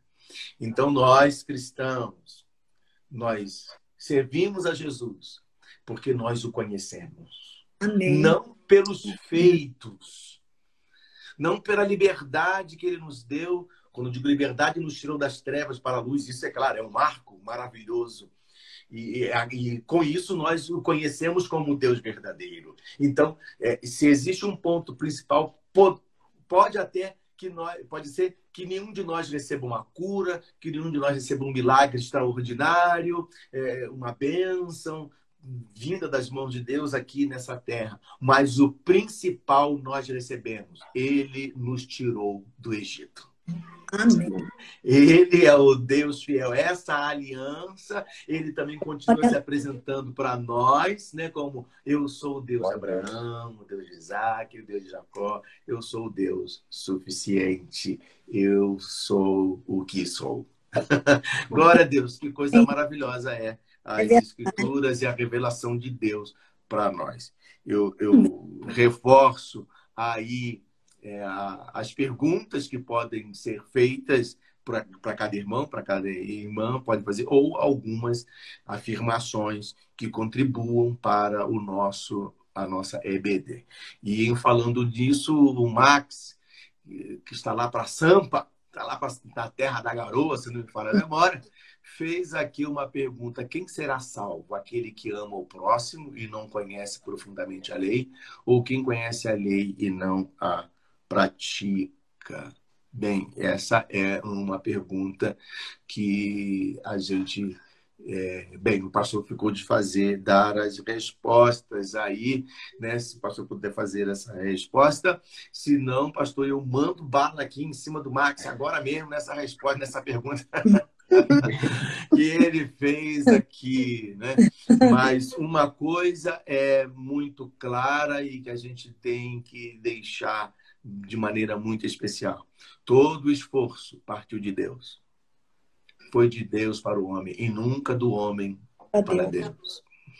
1 João, capítulo 4, versos 18, se não me falha a memória, diz que nós o amamos porque ele nos amou primeiro. A palavra de ontem, né, pastor? Palavra de ontem. Se nós amamos a Deus, é porque ele nos amou primeiro. Ninguém pode ser alcançado pela lei ou pela prática dela. Nós somos alcançados pela pelo graça sangue, de Deus. pela graça de Deus, né? Ah, não é porque amamos. O amor ao próximo é fruto desta salvação. Eu amo porque ele me amou primeiro e eu preciso amar aquelas pessoas que se apresentam, estão. Opa, ele está dizendo aqui, está em Brasília, está em casa agora. Glória a Deus. então, continua chovendo. É uma pincelada aí, é uma pincelada. Vou ficar trazendo a chuva para cá, né? Veio da terra da garoa e trouxe a chuva. Trouxe a chuva, pois é, veio de São Paulo para cá e trouxe a chuva junto. É. eu vou, eu vou, eu, na sequência eu passo então pro, pro, pro Haroldo, pro prosseguimento, aí o pastor o guarda a resposta para depois, ou ele mesmo vai estar respondendo aí no decurso da nossa classe. Haroldo. Vamos lá. Então, só fechando tudo que vocês falaram aqui, pelas pessoas que estão nos acompanhando em relação ao nosso estudo, 30 capítulos à frente, e aí eu faço até uma menção à nossa leitura é, bíblica anual que nós estamos fazendo. Se você ainda não conhece ou não tem recebido, procure-nos no final do culto ao pastor Edson para que ele é, pegue o seu número do WhatsApp, te coloque no grupo e que nós possamos continuar a recebermos essa leitura. E no capítulo 33, até quem leu foi a missionária Isabel, eu, perdão, a missionária Lúcia, que acabou de entrar aí conosco também, capítulo 33, versículo 14, 15 e o 17, diz assim, ó, Disse, pois, irá a minha presença contigo para te fazer descansar. Então ele lhe disse: Se tu mesmo não fores conosco, não nos faça subir daqui. Então disse o Senhor a Moisés: Farei também isso que tens dito, porquanto achaste graças aos teus olhos e te conheço pelo nome. Antes ele perguntava a Deus qual era o seu nome, quem ele era, como ele iria anunciar ao povo de Israel. Hoje, ele conversa com Deus: se você não for comigo pessoalmente, eu não saio daqui. E diz: olha, por achar graças aos teus olhos e por saber quem você é, e dizer para ele assim: eu te conheço pelo nome. Isso é muito importante na nossa caminhada com Deus. Deus nos conhecer pelo nome, não simplesmente o meu nome Haroldo em si, mas saber o que vai dentro do meu coração. Eu, eu conheço a Davi, porque ele é um homem segundo o meu coração. Ah, eu conheço o pastor Edson. Ah, eu conheço o Natanael. Natanael, eu te vi desde quando você clicou aí. Natanael é um amigo meu, também acabou de entrar aí lá do Rio, viu o nome dele aqui e diz a passagem de Deus: Olha, eu te vi, Natanael, eu te vi, eu te conheço, eu sei quem você é. Deus tem uma palavra para mim e para você, eu não abro mão. É claro que tem uns anjos que nos guardam, que nos protegem, que Deus ele envia resposta e tal, mas ter essa intimidade com Deus e dizer assim, se o Senhor não for conosco, se o Senhor não for comigo, se o Senhor não estiver à frente, eu não vou sair daqui. Deus diz assim, não, eu vou falar, vou fazer como você tem me pedido, eu vou junto contigo. Então, tem todo uma adoração por trás, por ele reconhecer que aquele homem, nesse momento, Moisés, era um homem digno de Deus andar com ele também, sobre a terra. Porque nessa passagem, até chegar nesse capítulo 33, agora que nós acabamos de ler aqui, é, diz que eles já tinham feito a outros deuses, que o pastor Edson acabou de citar, voltando às regras do passado. Mas por que eles voltavam às regras do passado? Porque eles só viviam aquilo, eu só sabia fazer aquilo. Deus não havia se revelado para mim nessa posição de adorar, e eu precisava adorar a alguém. E quando Deus, para mim, não estava presente na figura de Moisés, eu começo a adorar a tantas outras coisas. Mas quando Moisés volta àquele povo, ele mostra quem eles deveriam realmente adorar. E ele não ia sair dali se Deus também não tivesse com ele. E o evangelista Marcos, no seu comentário, ele citou como a gente pode é, não render graças a Deus até que a morte venha ao meu primogênito, até que a morte chegue na minha casa. E citou que a gente tem não é um texto bíblico, não é um versículo bíblico, mas é um, é um, vamos dizer, como se fosse um ditado: quem não vem pelo amor, vem pela dor. E, e aí a gente pensa, poxa, ele só abriu mão depois que perdeu a, a, a, um filho ou um ente querido, ou quando chegou a morte na sua casa, que reconhece a Deus. É o nosso quinto tópico aqui. Deus é a solução para a morte. Nós vamos entrar exatamente nesse tipo de morte que aconteceu ali, entre as pragas que estavam acontecendo no Egito. Esse do capítulo 12, do versículo 12 ao versículo 14. Nos acompanha com o texto que nos diz assim: E eu passarei pela terra do Egito, do Egito essa noite, e ferirei todo o primogênito na terra do Egito, desde os homens até os animais, e em todos os deuses do Egito farei juízo. Eu sou o Senhor e aquele sangue vos será por sinal nas casas em que estiveres. Vendo eu o sangue, passarei por cima de vós, e não haverá entre vós praga da mortandade, quando eu ferir a terra do Egito. E esse dia será por memória, e celebrá-lo-eis por festa ao Senhor. Nas vossas gerações, e celebrareis por estatuto perpétuo. Deus continua ainda falando em relação ao estatuto perpétuo. Você lembra no versículo capítulo 3 que nós lemos também, quando ele diz: Eu sou, e ficaria gravado por gerações e gerações, e por estatuto perpétuo também. Então, esse, esse tipo de morte nos causa, por vezes, espanto. É uma das coisas que vocês já devem ter passado em relação aos seus amigos que te perguntam. Vocês sempre falam de um Deus de amor, e quando eu vou ler a, na Bíblia, ele traz morte e destruição também vocês falam em relação a, a, a, a, Deus que sacrificavam crianças, ou sacrificavam seres humanos, ou traziam, pois então, a morte, mas Deus também matou. E isso, às vezes, nos causa. Nós nos perdemos os estribilhos. Ó. Como eu vou prosseguir daqui e explicar? Nesses versos, Deus pre, é, prescreveu um ritual que poderíamos considerar como uma, uma barbárie, uma vez que consistia em derramar o sangue de animais inocentes. Contudo, Todos os que são cobertos pelo sangue de Cristo são protegidos das forças do mal que tentam destruí-los. Vocês bem sabem, em Salmos, a carta de Salmos 91, aquele que habita no esconderijo do Altíssimo, a sombra do Onipotente descansará, direi eu do Senhor, ele é o meu Deus, o meu refúgio, a minha fortaleza, e nele confiarei. Enfim, tem todo o versículo, e às vezes até decorado, entre até jogadores de futebol, antes de, de entrar em, em beira de, de, no, no, campo, na beira do gramado ali, ou em palestras, vocês vão citando esse, esse, essa carta de Salmo, esse esse capítulo 91 inteiro ali, essa carta 91 inteira ali, mas sabe que ele realmente habita. O objetivo do ritual não era só demonstrar a confiança em Deus, a obedecer às suas instruções, que nenhuma vida seria perdida, mas também prenunciar o Cordeiro de Deus, Jesus Cristo. Em João, capítulo 1, versículo 29, diz: E no dia seguinte, João viu a Jesus, que vinha para ele e diz: Eis o Cordeiro de Deus que tira o pecado do mundo. Em Apocalipse 5, versículo 9 e 10, e cantavam um novo cântico, dizendo: Digno és de tomar o livro e de abrir os selos, porque foste morto, e com o teu sangue nos compraste para Deus, de toda a tribo e língua, povo e nação. E para o nosso Deus nos fizeste reis e sacerdotes, e reinaremos sobre a terra.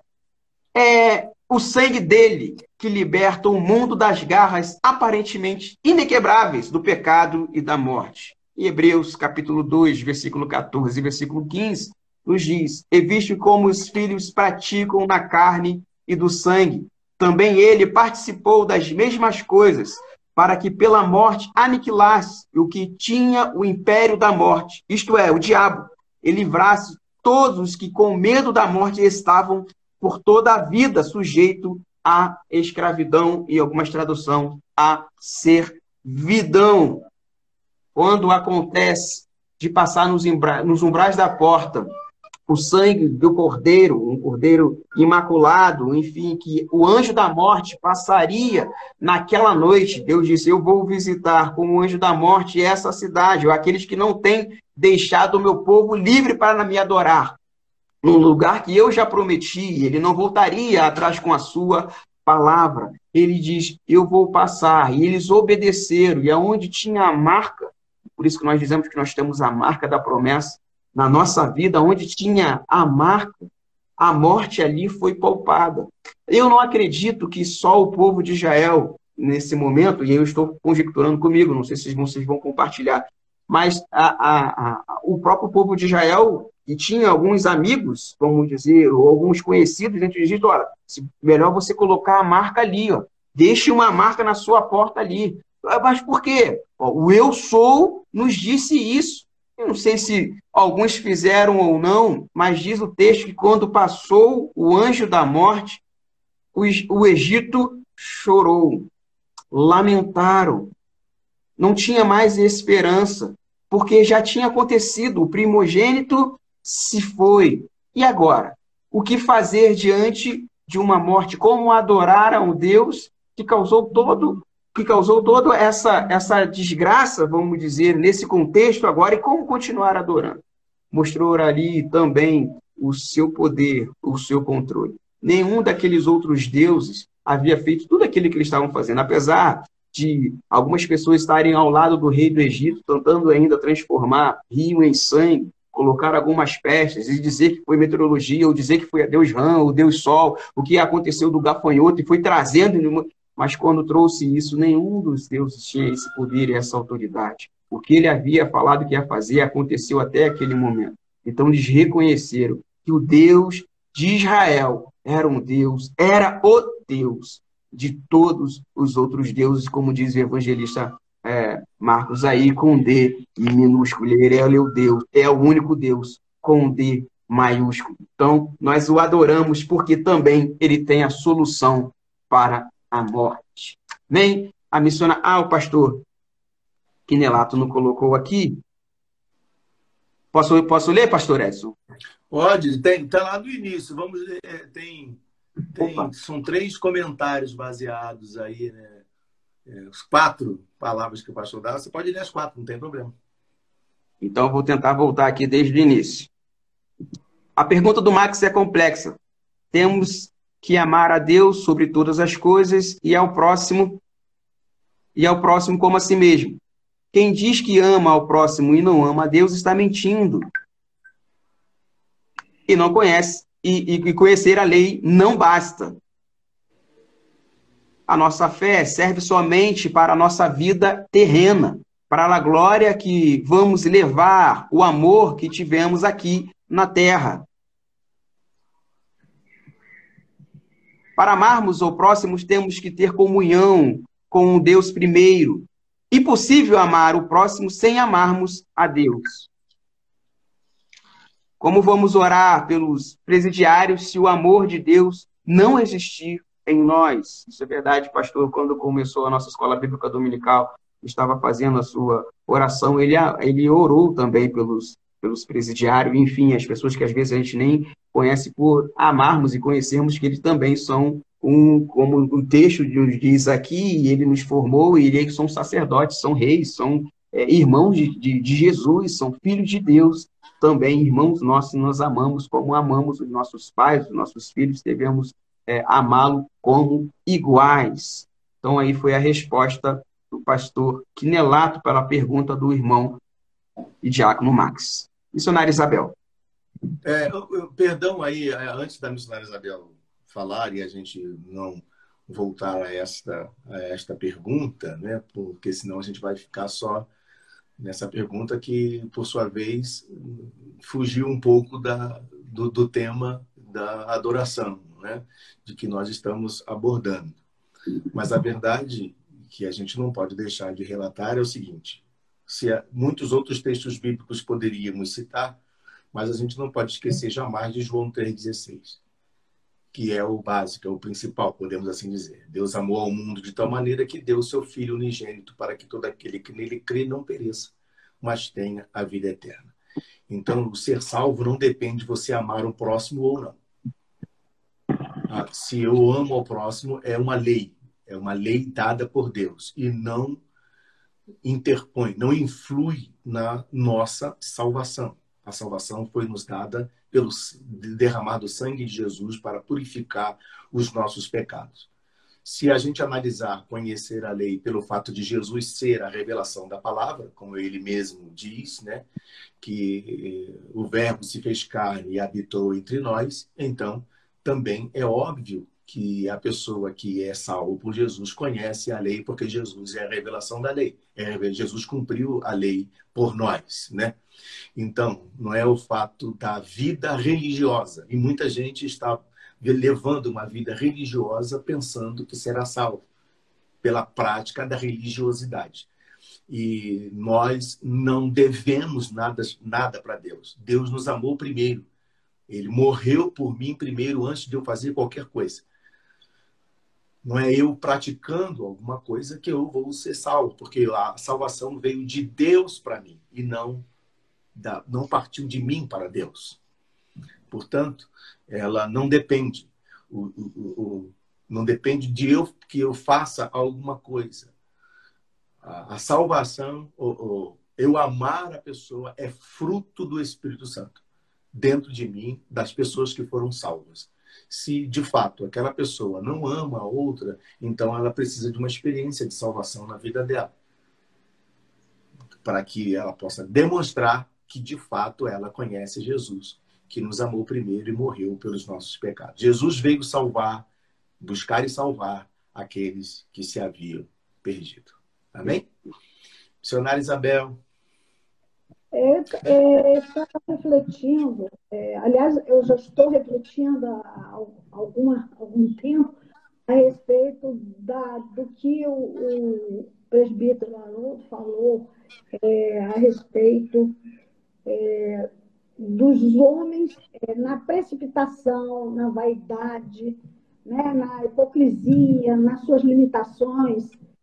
É, fala, é, e eu, eu tenho um exemplo de uma pessoa que já, já faleceu, mas que ela era revoltada com essa história da matança é, de cordeiro, esse negócio de, de sangue para salvar, e, e, julgava mesmo Deus de uma forma muito pura.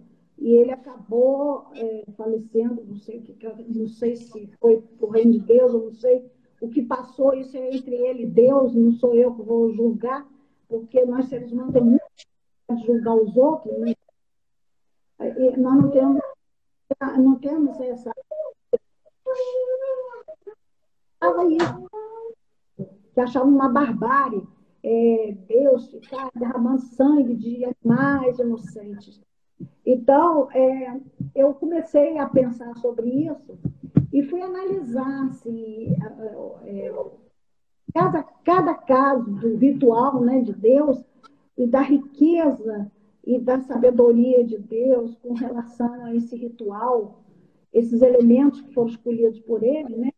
Ele instituiu para salvação, né, da livramento eterna e também, é, além do livramento da morte eterna, a remissão dos pecados.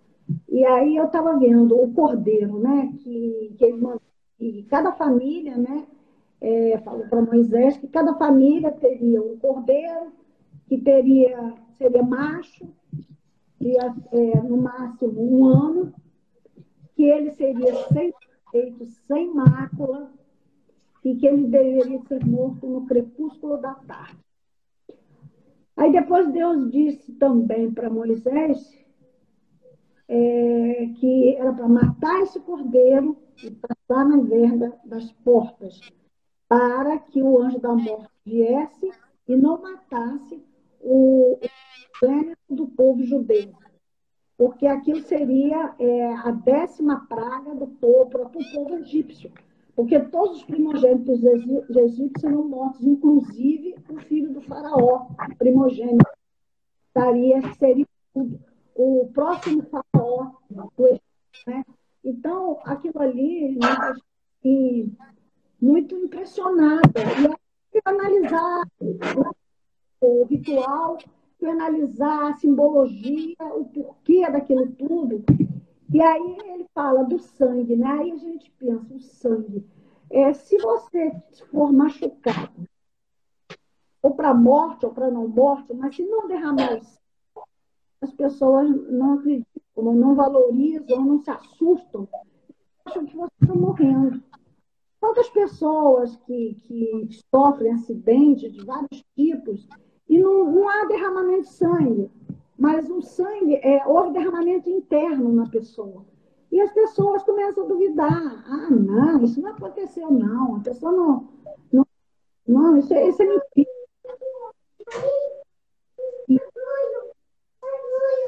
Mas o sangue, derramamento, é uma coisa muito forte. Porque quando derrama o sangue, é, às vezes não é forte, mas espera. Sangue, aí quando vê sangue, a gente fica, a gente se assusta, se apavora. E o sangue, realmente, ele significa vida. O sangue garante a defesa do organismo. O sangue transporta nutrientes, gases respiratórios, metabolismo. Então, ele irriga todo o corpo. Ele começa, é, ele é produzido da óssea e daí ele espalha por todo o corpo. Ele, ele, ele, além dele limpar, por causa é, que ele tira os resíduos do metabolismo, ele, ele, ele transporta todos os nutrientes para o corpo, os gases né, respiratórios, o oxigênio. É vida. Ele, Deus escolheu o sangue, ele é, de qualquer jeito. Tudo, tudo que Deus faz é perfeito. Então, é, o, o sangue é vida. Então, é, isso foi uma das coisas assim, que me chamou muita atenção. E o sangue do animal morto para cada família do povo de Deus seria passado nas vergas da porta. E aí a morte não passaria ali não carregaria ninguém. Ou seja, se você obedecesse à vontade de Deus, nada de mal aconteceria aos primogênitos. Quer dizer, o homem que obedece a Deus, ele, ele pode ter certeza que Deus o poupará de muitas e muitas dores e sofrimentos. Outra coisa também que eu achei interessante é que em Gênesis 22, de 1 a 19, Deus provou a Abraão, né, por meio do sacrifício do seu filho, Isaac. E, e, e a mais interessante isso é que é, ele, ele, quando é, Abraão, quando Isaac perguntou a, a Abraão, é, que deu cordeiro que vai ser imolado, né? E, e, aí o que, que Deus falou para. Aí o que, que Abraão falou como prova de fé dele? Ele tinha entendido. Deus ia fazer alguma coisa que o filho não fosse morto. Ele disse: Deus proverá o, o, animal, o, o animal para ser morto. E realmente, Deus proveu. Deus popou Isaac. E Deus viu quanto Abraão foi obediente à vontade de Deus. Isso nós temos que perceber, são detalhes que a gente tem que ler e analisar e refletir para que a gente possa ter muito cuidado. Porque tudo que Deus faz é perfeito. Não adianta a gente querer julgar que é uma barbárie, que é isso, que é aquilo, porque, na verdade, tudo tem objetivo, tudo tem motivo. E aí, a partir disso, mal sabia Abraão de que 1.800 anos, mais ou menos, depois, depois de 46 antepassados de Abraão, veio Jesus Cristo. Jesus Cristo, como homem, ele era da tribo de, de Judá, quer dizer, tribo dos judeus. Ele, como, como Cristo, é um filho de Deus. Dizer, o filho de Deus, Deus quando Deus poupou o filho do, do homem, quer dizer, o Isaac, Deus, é, naquele momento, ele entregou, porque para Deus não existe tempo. Então a gente fica pensando, 1800 anos depois, puxa, quanto tempo depois? Para Deus aquilo tudo estava acontecendo ao mesmo tempo. Deus vai e entrega seu próprio filho, o unigênito de Deus, Pai, para que morresse por nós. E nós, seres humanos, o que fizemos? Simplesmente por causa das adorações falsas, né? O, o, o, o que, os fariseus é, e todos os religiosos da época simplesmente não entenderam nada e mataram o Filho de Deus. Quando Deus teve misericórdia de nós e nos poupou o Filho do homem, o Filho de Abraão, Isaac. Mas nós, seres humanos, não poupamos Jesus Cristo. E em troca disso, o amor de Deus é tamanho que Jesus Cristo morreu pelos pecados de nós, derramou seu precioso sangue para nos salvar, para nos redimir dos pecados. Então a gente vê a profundidade do amor de Deus, a perfeição, a sensibilidade de Deus, a profundidade dos atos de Deus para as nossas vidas. Então é interessante a gente pensar em, todo, em tudo isso. É, Deus também, lá em Gênesis, no início de Gênesis, é, Deus é, permitiu, houve o primeiro, a primeira morte de um animalzinho, né? Por sacrifício dos pecados do homem, de Adão e Eva. Então, ali começou o início do, dos sacrifícios, né? Deus é, imolou animais para retirar a pele deles, para cobrir a nudez de Adão e Eva. Então a gente vê que a morte, por causa do pecado, é, é, é, a culpa nossa. Nós é que fizemos, é que causamos esses derramamentos de sangue todo. Por causa da nossa rebeldia, da nossa desobediência. Então, a partir daí, a morte entrou no mundo, porque Deus não queria isso para nenhum de nós. Deus não queria derramamento de sangue, nada disso. Deus sempre quis o bem para a humanidade. Mas nós, por rebeldia, da desobediência, nós estamos sempre errando, sempre errando. Até quando nós vamos errar? Até quando? Essa é a pergunta que eu deixo para cada irmão e irmã. Vamos é, mudar, meus irmãos. Deus busca adoradores que o adorem em espírito e em verdade. Sejamos mais verdadeiros, sejamos mais espirituais e menos carnais, com essa tão generalizada do gênero humano, dessa, dessa podridão que está nesse mundo. Vamos é, é, fugir. Nós somos peregrinos na terra, mas nós temos que viver pensando o seguinte: nós temos que melhorar é, a nossa vida para que nós possamos dar algum exemplo à humanidade. Nós não podemos é, passar o período que nós temos que passar nessa vida e não deixarmos nada registrado a respeito do bem, da vontade de Deus, da nossa obediência, da nossa busca pela verdade, de sermos separados realmente para o Senhor. Então, eu deixo para vocês essa questão.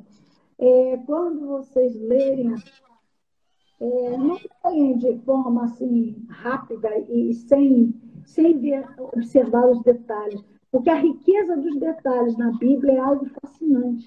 Deus é, é, é, é rico demais, é poderoso, é perfeito demais para que a gente leia a Bíblia de qualquer jeito, como qualquer livro.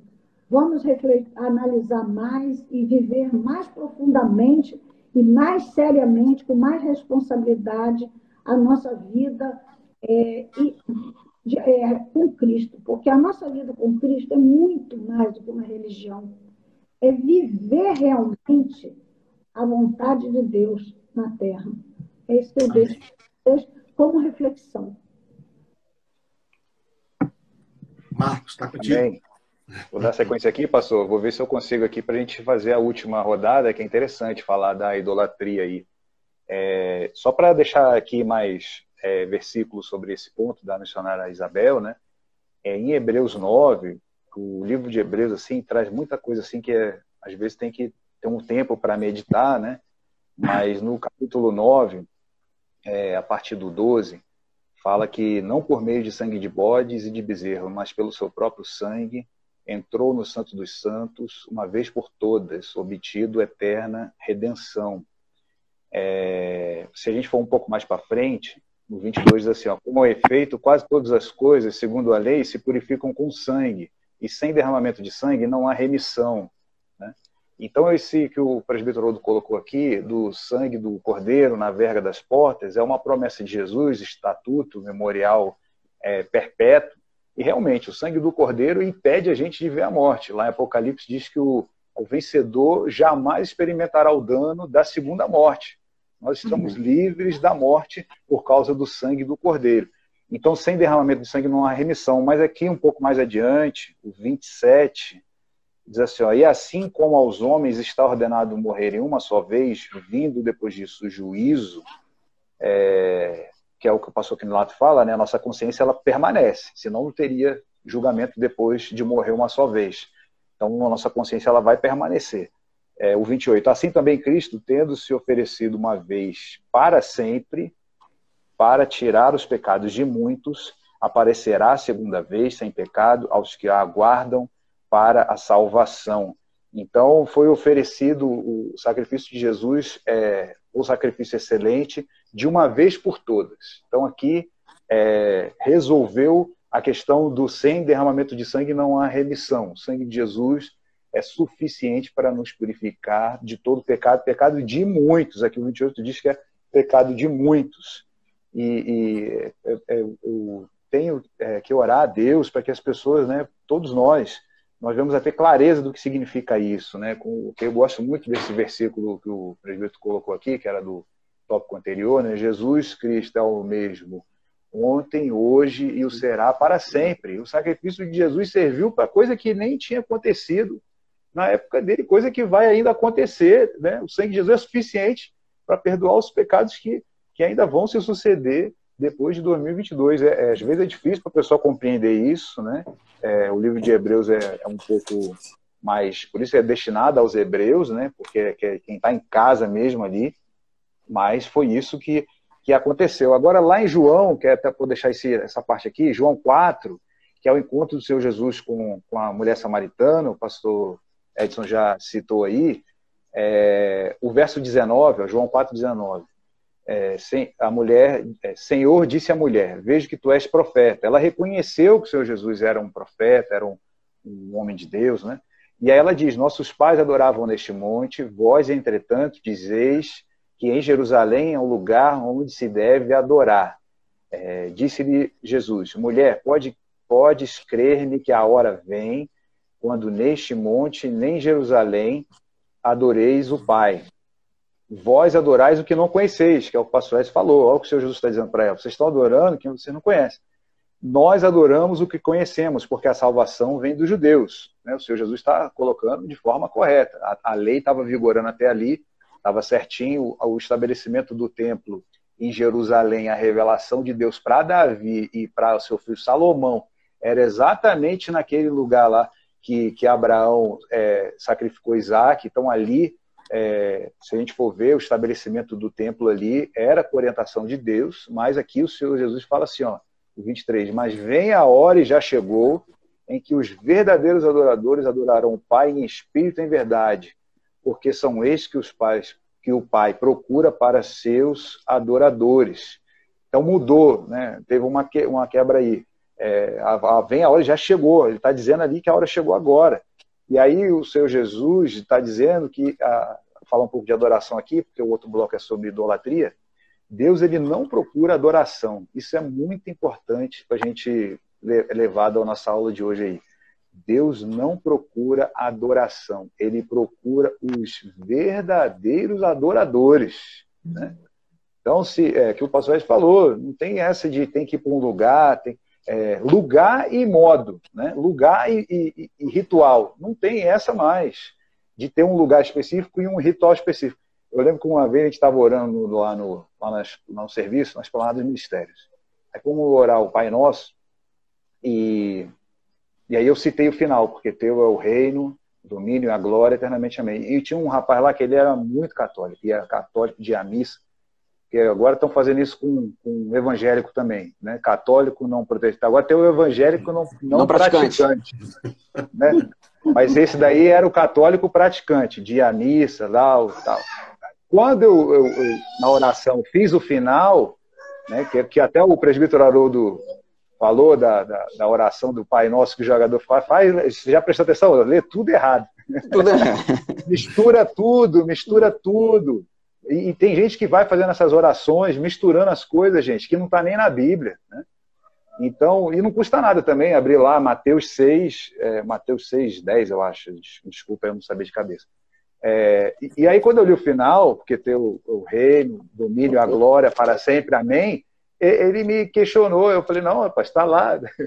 Já pensou o cara, o cara ir na missa todo, todo período direto e não constatar um detalhe desse, que é o final. É, pastor também fala uma vez sobre isso, da oração, que, que eles não falam que, é, que vem o teu reino. É, quando a gente proclama na oração, né, que o Senhor Jesus ensinou, para vir o teu reino, que é em vida, é para viver isso agora, não é uma coisa distante, né? não é uma coisa assim, ah, é, uma, uma oração fria, eu tenho que, que venha o teu reino, a pessoa fala que vem o teu reino aqui na terra, é, que faça a vontade de Deus aqui agora. Né? Então, isso aí é, é que é a adoração verdadeira, o verdadeiro adorador. E aqui o Senhor Jesus, quando declara é, que os verdadeiros adoradores, é porque também tem os falsos. Né? É, eu, e assim, a dura coisa é você ser taxado pela palavra como falso, né? como falso profeta, como falso adorador, como falso cristão. É, eu não desejo isso para ninguém. A gente tem que vigiar muito para a gente não ser enquadrado é, com esse pessoal que, infelizmente, vai ser colocado à esquerda. Vai, ser, vai chegar uma hora que vai ser separado. Né? Uns vão ser colocados à direita, uns vão ser colocados à esquerda. E aqui o Senhor Jesus ele declara né, que não vai ter mais um lugar para aquela mulher, né? É, não diz o nome dela, diz que é uma mulher samaritana. É, e a hora já chegou, que nós estamos vivendo isso hoje, que os verdadeiros adoradores adorarão o Pai em espírito e em verdade. Né? É, o Espírito de Deus, quando nós aceitamos Jesus, o Espírito Santo né, vem habitar dentro de nós. Então é pelo Espírito que nós conseguimos adorar a Deus. Né? Senão, vai ser uma adoração inútil. Se a gente não tiver pelo Espírito, pastor, o que Nelato sempre fala isso, se você fizer as coisas na carne, é, não tiver o Espírito de Deus ali, é inútil. Aquilo não rende nada. Se a gente for pensar uma economia celestial, né, de render frutos no reino, é, se não tiver no Espírito, é, não vai render nada, né? vai estar uma coisa inútil. E, em verdade, é a própria palavra de Deus. Né? É, a própria palavra é a verdade. Se não for é, balizado na palavra de Deus, essa adoração, e aí, assim, é muito complicado entrar nesse assunto. Eu peço até o pastor para me ajudar depois a falar sobre isso, mas as pessoas querem inventar uma adoração que não está balizada com a palavra de Deus. Né? Quer inventar assim, coisas assim que, que, que nunca ninguém nem, nem estudou na Bíblia, assim, que a pessoa tem que fazer para se aproximar de Deus. É, isso é um absurdo completo, né? Assim, é, a reforma protestante, né? É, próprios os reformadores, né? trouxeram a, a, a, tradução da Bíblia, que não era a Bíblia não era é, não tinha acesso, as pessoas não tinham acesso à Bíblia. A Bíblia ela ficava dentro de um sistema religioso. As pessoas não podiam ler cada um a sua Bíblia como a gente tem hoje. Por isso que a gente tem que agradecer a Deus, porque a nossa Bíblia, cada um tem a sua e é, todas elas, elas são iguais. Não tem por que mais as pessoas inventarem um, um, uma, ah, se você fizer isso aqui, é, você vai receber tanto, ou, ou, ou, se você fizer isso aqui, vai acontecer tal coisa. É, agora está livre acesso para todo mundo checar se isso está tá, tá na palavra mesmo, né? É, e, e eu, eu, tive uma, uma, um debate com um irmão lá, a questão do dízimo, que foi muito interessante, né?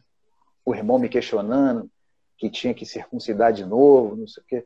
Então, assim, a Bíblia hoje ela não está no domínio de uma pessoa só. Todos nós podemos checar é, e o pastor Quinelato sempre fala isso, se o seu pastor estiver fora da palavra, você tem que ficar com a palavra. Eu já estava encerrando aqui, agora eu vi que o pastor Edson deu um, deu um time ali. É, eu abro aqui os irmãos aí, se quiserem comentar, ele voltou aí. Olha lá, pastor. Ok, não, é porque eu fui procurar aqui uma, uma fonte de informação talvez importante para a pergunta do nosso irmão a cooperar com a resposta, na verdade, do nosso irmão André Felipe. Mas o pastor está ligado, daqui a pouco ele vai acessar e com certeza poderá responder também com propriedade o nosso irmão André Felipe, porque ele pergunta, né? Até porque Deus está em todas as coisas. Amar ao próximo e a natureza seria uma maneira de adorar a Deus? Então, essa é a pergunta do nosso irmão André Felipe. A gente vai deixar um pouquinho para te responder, Felipe, daqui a pouco. Segura aí, permaneça com a gente, para que a gente possa lhe dar essa resposta com propriedade. O pastor daqui a pouco deve lhe responder, e no final, então, a gente é, vai procurar, de uma maneira bem clara, lhe dar essa resposta também, ajudar na, na resposta também. Muito bem. É, sem demora, então, é, nesse último, penúltimo, né? Porque nós já estamos já partindo daqui a pouco para o último tema, a próxima é, é a última etapa. Uhum. É, a, nós não podemos esquecer que o nosso tema de hoje também é também não é adoração, é. né? E de acordo com o que foi proposto, a gente colocou lá no primeiro tópico que Deus ele é o único digno de adoração. Né? Nós, como digo, foi que compilou essa nossa aula de ano passado e rendeu hoje. Deus é aquele que ouve, né? São quesitos para que nós reconheçamos que Deus é digno de adoração. Ele é o único digno, ele, ele é o único que, que vê e ouve, ele é o libertador, né? ele é o redentor de Israel, ele é o grande eu sou, e ele também deve ser adorado porque ele é a solução para a morte. Né? No final, a gente vê uma, uma, a última parte, então. Então, ele é, é nós adoramos a Deus é, e reconhecemos, então, que ele é o Senhor, porque ele é a solução para a morte. O pecado entrou uma vez no homem. E Deus ele é, é adorado e reverenciado também porque ele trouxe a solução para a morte não foi um problema de Deus, a morte foi um problema humano. Deus trouxe a solução para ela. De sorte que o pecado é algo muito grave, é algo terrível e que custou o preço de sangue. A, a morte do cordeiro, do animal, para fazer pele, e da pele fazer roupa, é clara. Isso custou muito caro. O derramamento, a, a, a salvação do homem. A nossa salvação custou preço de sangue. E a justiça de Deus, baseada na lei, é implacável. Deus não pode se curvar. Ele precisa manter ter a, a posição, porque senão ele não é Deus. E o sangue derramado era o único meio de se fazer a justiça, porque o homem pecou. Então, nós, quando nós observamos textos bíblicos que, porventura, possam trazer algum, algum impacto a nós, é para nós sabermos. Não é brincadeira. O mundo espiritual é sério é grave. E nós precisamos, de fato, entender que aqueles animais mortos representavam o nosso pecado. O cordeiro que deveria ser morto, é, que era morto pelos sacerdotes, era colocado, o, o, o dono do cordeiro colocava a mão sobre a cabeça do cordeiro e o sacerdote imolava. Porque quem deveria ser imolado era o dono, era ele. Então o cordeiro substituía aquela pessoa que estava trazendo o cordeiro para perdão, para remissão de seus pecados. Jesus, como sendo filho de Deus, ele se ofereceu. O sangue é algo sério valeu a vida e olha, não foi fácil. Muitos brincam, muitos estão tendo uma vida sem imaginar a responsabilidade e sem calcular a dor, o sofrimento, as angústias que Jesus passou para cumprir a missão que estava sobre os seus ombros. Ele era o Cordeiro de Deus. Então, por isso, Deus não tem o culpado por inocente. Muita gente está levando uma vida religiosa, se esquecendo que a única pessoa que tem solução para a morte é Deus, é em Cristo. Pedro, né, quando Jesus falou é, para os discípulos: vocês não querem ir embora também? Porque Jesus estava falando a respeito da sua carne, que ele daria, do seu sangue, que ele haveria de ser, de ser derramado. E muita gente saiu, foi embora. Aí Jesus diz: para vocês também não querem ir? E, Jesus, e Pedro logo tomou a palavra: para onde iremos nós? Ou seja, o recurso não tem recurso, não. É só o Senhor. É a salvação. Então, se nós precisamos reconhecer que a solução para essa morte a que todos nós estamos sujeitos é o sangue do Cordeiro derramado na cruz do Calvário. E se nós Diz a palavra em Apocalipse: bem-aventurado aqueles que lavaram as suas vestes no sangue do Cordeiro. Então, nós nos submetemos a essa realidade. Agora, o juízo de Deus, a, a palavra de Deus, se o sangue de boi, de gado, é, é, eram usados para perdão dos pecados, o que direis do sangue de Jesus Cristo? derramado, como Marcos ainda há pouco falou. O que dizer desse sangue? Então, o sangue é vida. O, o, sacrifício de Jesus foi algo sério e que marca uma história na vida, na da redenção da vida humana.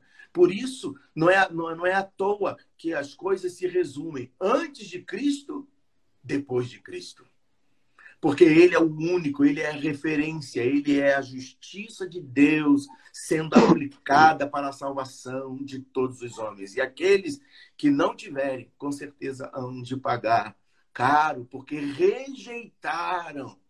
O, o problema é a rejeição à oferta dada por Deus a nós. Amém? Eu, Amém. É, esse é o comentário que eu gostaria de fazer. E em relação aí a, a, a a, a, morte, é, Deus não poupou Jesus. Se Deus não poupou o seu próprio filho, não poupará o homem dos seus erros e de seus pecados. O salário do pecado é a morte. Então, nós nós queremos sempre colocar Deus na parede, mas Deus sempre é que nos coloca na parede. Ou você crê ou você perde. ou você tem ou você não tem. Nós não podemos brincar com essas com essas coisas, né? Ou imaginar, entrar no mundo imaginário, no fantástico mundo de Bob, no mundo da poesia e da filosofia humana e nos esquecermos que custou o, o sangue do Filho de Deus derramado por nós. E Deus não terá o culpado por inocente. Não poupou lá atrás e também não vai poupar no futuro, porque o preço foi muito alto. Amém? O pastor já responde aqui o André Felipe, dizendo: a natureza é a primeira manifestação de Deus. Impossível ver a natureza e não crer em Deus. É uma primeira resposta que o pastor estabelece aqui para o nosso irmão, né? Quando ele faz a pergunta que amar ao próximo e a natureza seria uma maneira de adorar a Deus. Digamos que nós reconhecemos a Deus pela natureza. A natureza nos faz reconhecer Deus, mas nós adoramos a Deus pela natureza criada, né? Nós adoramos a Deus por tudo quanto ele fez. Rapaz, a gente vê um passarinho cantando, a gente vê as águas passando, a gente assim, meu Deus, como o Senhor é maravilhoso. O Salmo, né, diz que a, de, a, a noite faz declaração a outra noite, o dia, declaração ao outro dia. Tudo isso, Deus se revela através da natureza. Não para que adoremos a natureza, mas que a natureza revela que nós devemos adorar a Deus né? Glória a Deus. É impossível, então, como o pastor Kenerato colocou, é impossível ver a natureza e não crer em Deus e não adorar a Deus. Não é o inverso. A gente não, não adora a natureza. Muito contrário, a gente reconhece que Deus criou tudo o que foi feito e sem ele nada do que foi feito se fez. Presbítero Haroldo, vamos para top Pastor, final. Vou fazer o seguinte, presbítero Haroldo, assim que acabar a parte dele, missionário Isabel permitir, eu falo assim bem rápido e já saio, o pastor Quinelato já entra. Amém. Tá bom. Então, vou ser breve aqui. Bem, você que está nos acompanhando aí, eu estou vendo muitos amigos meus aqui entrando, acredito alguns amigos também de cada um dos participantes aqui agora, vai entrando em particular, mas está fixado aí, ó, Ibá Sul. Acompanhe também, clique lá, siga, porque ali tem os cultos, tem todas as palestras, tem os cultos dos jovens, tem o nosso culto presencial o culto da família na terça-feira, tem o nosso culto de domingo, logo mais à noite, sete horas da noite, é transmitido também de uma forma online. Clica ali, que às vezes você está em casa, apareceu o link também, está ao vivo, você vai clicar, vai ser muito abençoado e é um prazer recebê-los, seja online e principalmente de uma forma presencial. Depois a gente coloca também o endereço ali da igreja, vai ficar fixado ali, pastor Edson, depois por gentileza, vai colocar também o endereço da igreja, esses amigos meus aqui que estão entrando que estão próximos aqui ou estão aqui em Brasília, pode dar um pulinho. E o Sargento André vai ficar aí até conosco até o final aí. Ainda vai ter mais uma resposta aí do que a pergunta que ele fez. O último tópico agora, Deus nos chama para adorar.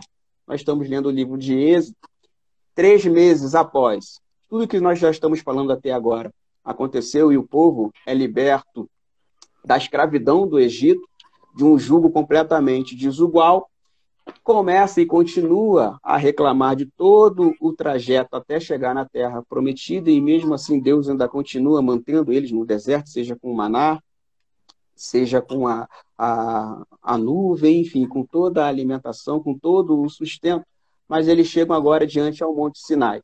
Quando chegam diante do Monte Sinai, que Deus iria se revelar mais uma vez a Moisés, ele diz: Agora, Moisés, Primeiro, para chegar diante de Deus, nós devemos mudar a nossa postura. Quando nós reconhecemos que Ele é o nosso Deus, nós mudamos a nossa postura. Digo ao povo que eles vão se é, vão fazer um jejum e vão se consagrar por três dias. Não é simplesmente é, é muita coisa. Eu sou Deus. Eu sou e enviei a voz. Então eu vou se revelar. Então por três dias vão ficar aqui ao cume do monte e você vai subir a esse monte e ele chama agora, nós vamos entrar agora no capítulo 20, do versículo 1 ao versículo 5, nos diz assim: Então falou Deus todas essas palavras, dizendo: Eu sou o Senhor teu Deus, que te tirei da terra do Egito, da casa da servidão.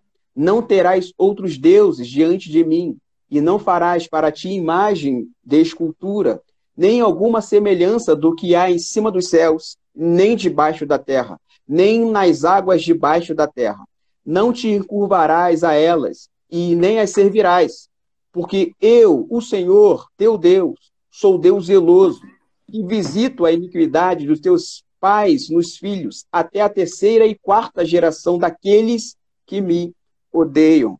Nós estávamos falando aqui, o pastor Edson acabou até comentando que se adoravam aos deuses com corpo de homem e cabeça de animal, ou vice-versa, corpo de animal e, e é, cabeça de, de homem e corpo de animal, e mudavam e adoravam a, a, ao sol e as coisas da natureza, como o André também colocou, que às vezes nós olhamos a natureza e vimos Deus e começamos a adorar aquele símbolo de natureza também. Ele não colocou dessa forma, mas devemos então adorar esse símbolo. De, eu devo adorar uma cachoeira, ou eu devo adorar o cume de um monte, ou eu devo adorar um pico que está com gelo, porque aquilo ali é, é, é uma forma maravilhosa. Eu começo a adorar aquilo. Deus foi bem enfático, dizendo que eles não deveriam fazer aquilo, porque Ele era o único Deus, em, Deuteronômio capítulo 6, versículo 3, uh, ouve, ó Israel, eu, Senhor teu Deus, sou o único Deus. É aquele único Deus que deve ser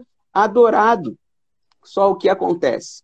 Como Moisés demorou a descer do monte e ainda estava com as tábuas da lei ali sendo é, escrita por Deus naquele momento, até então, naquele momento, escrita por Deus, o povo começa a olhar para um lado, olhar para o outro e de pensar assim: Deus está demorando.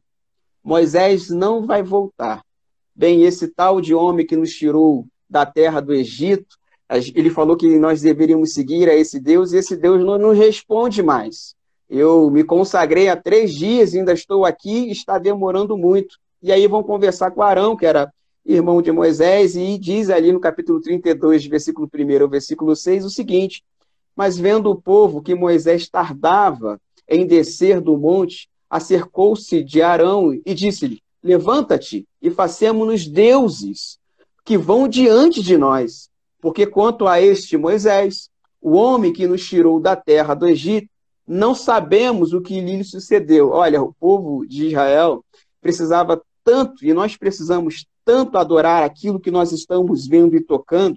Eles disseram que este homem que nos tirou da terra do Egito, classificavam e colocavam Moisés, que ele tinha tirado como homem, como pessoa a quem eu podia tocar, ele deveria ser adorado, mas ele não estava mais diante. E que eles precisavam agora fazer alguns deuses para que eles fossem ainda diante deles. E Arão lhes disse: Arrancai os pendentes de ouro que estão nas orelhas das vossas mulheres, das vossas mulheres, perdão, e de vossos filhos e das vossas filhas. E trazei-nos então todo o povo e arrancou os pendentes de ouro que estavam nas suas orelhas e os trouxeram a Arão. E ele os tomou das suas mãos e trabalhou com um burril e dele fez um bezerro de fundição. Então disseram: Este é o teu Deus, ó Israel, que te tirou da terra do Egito.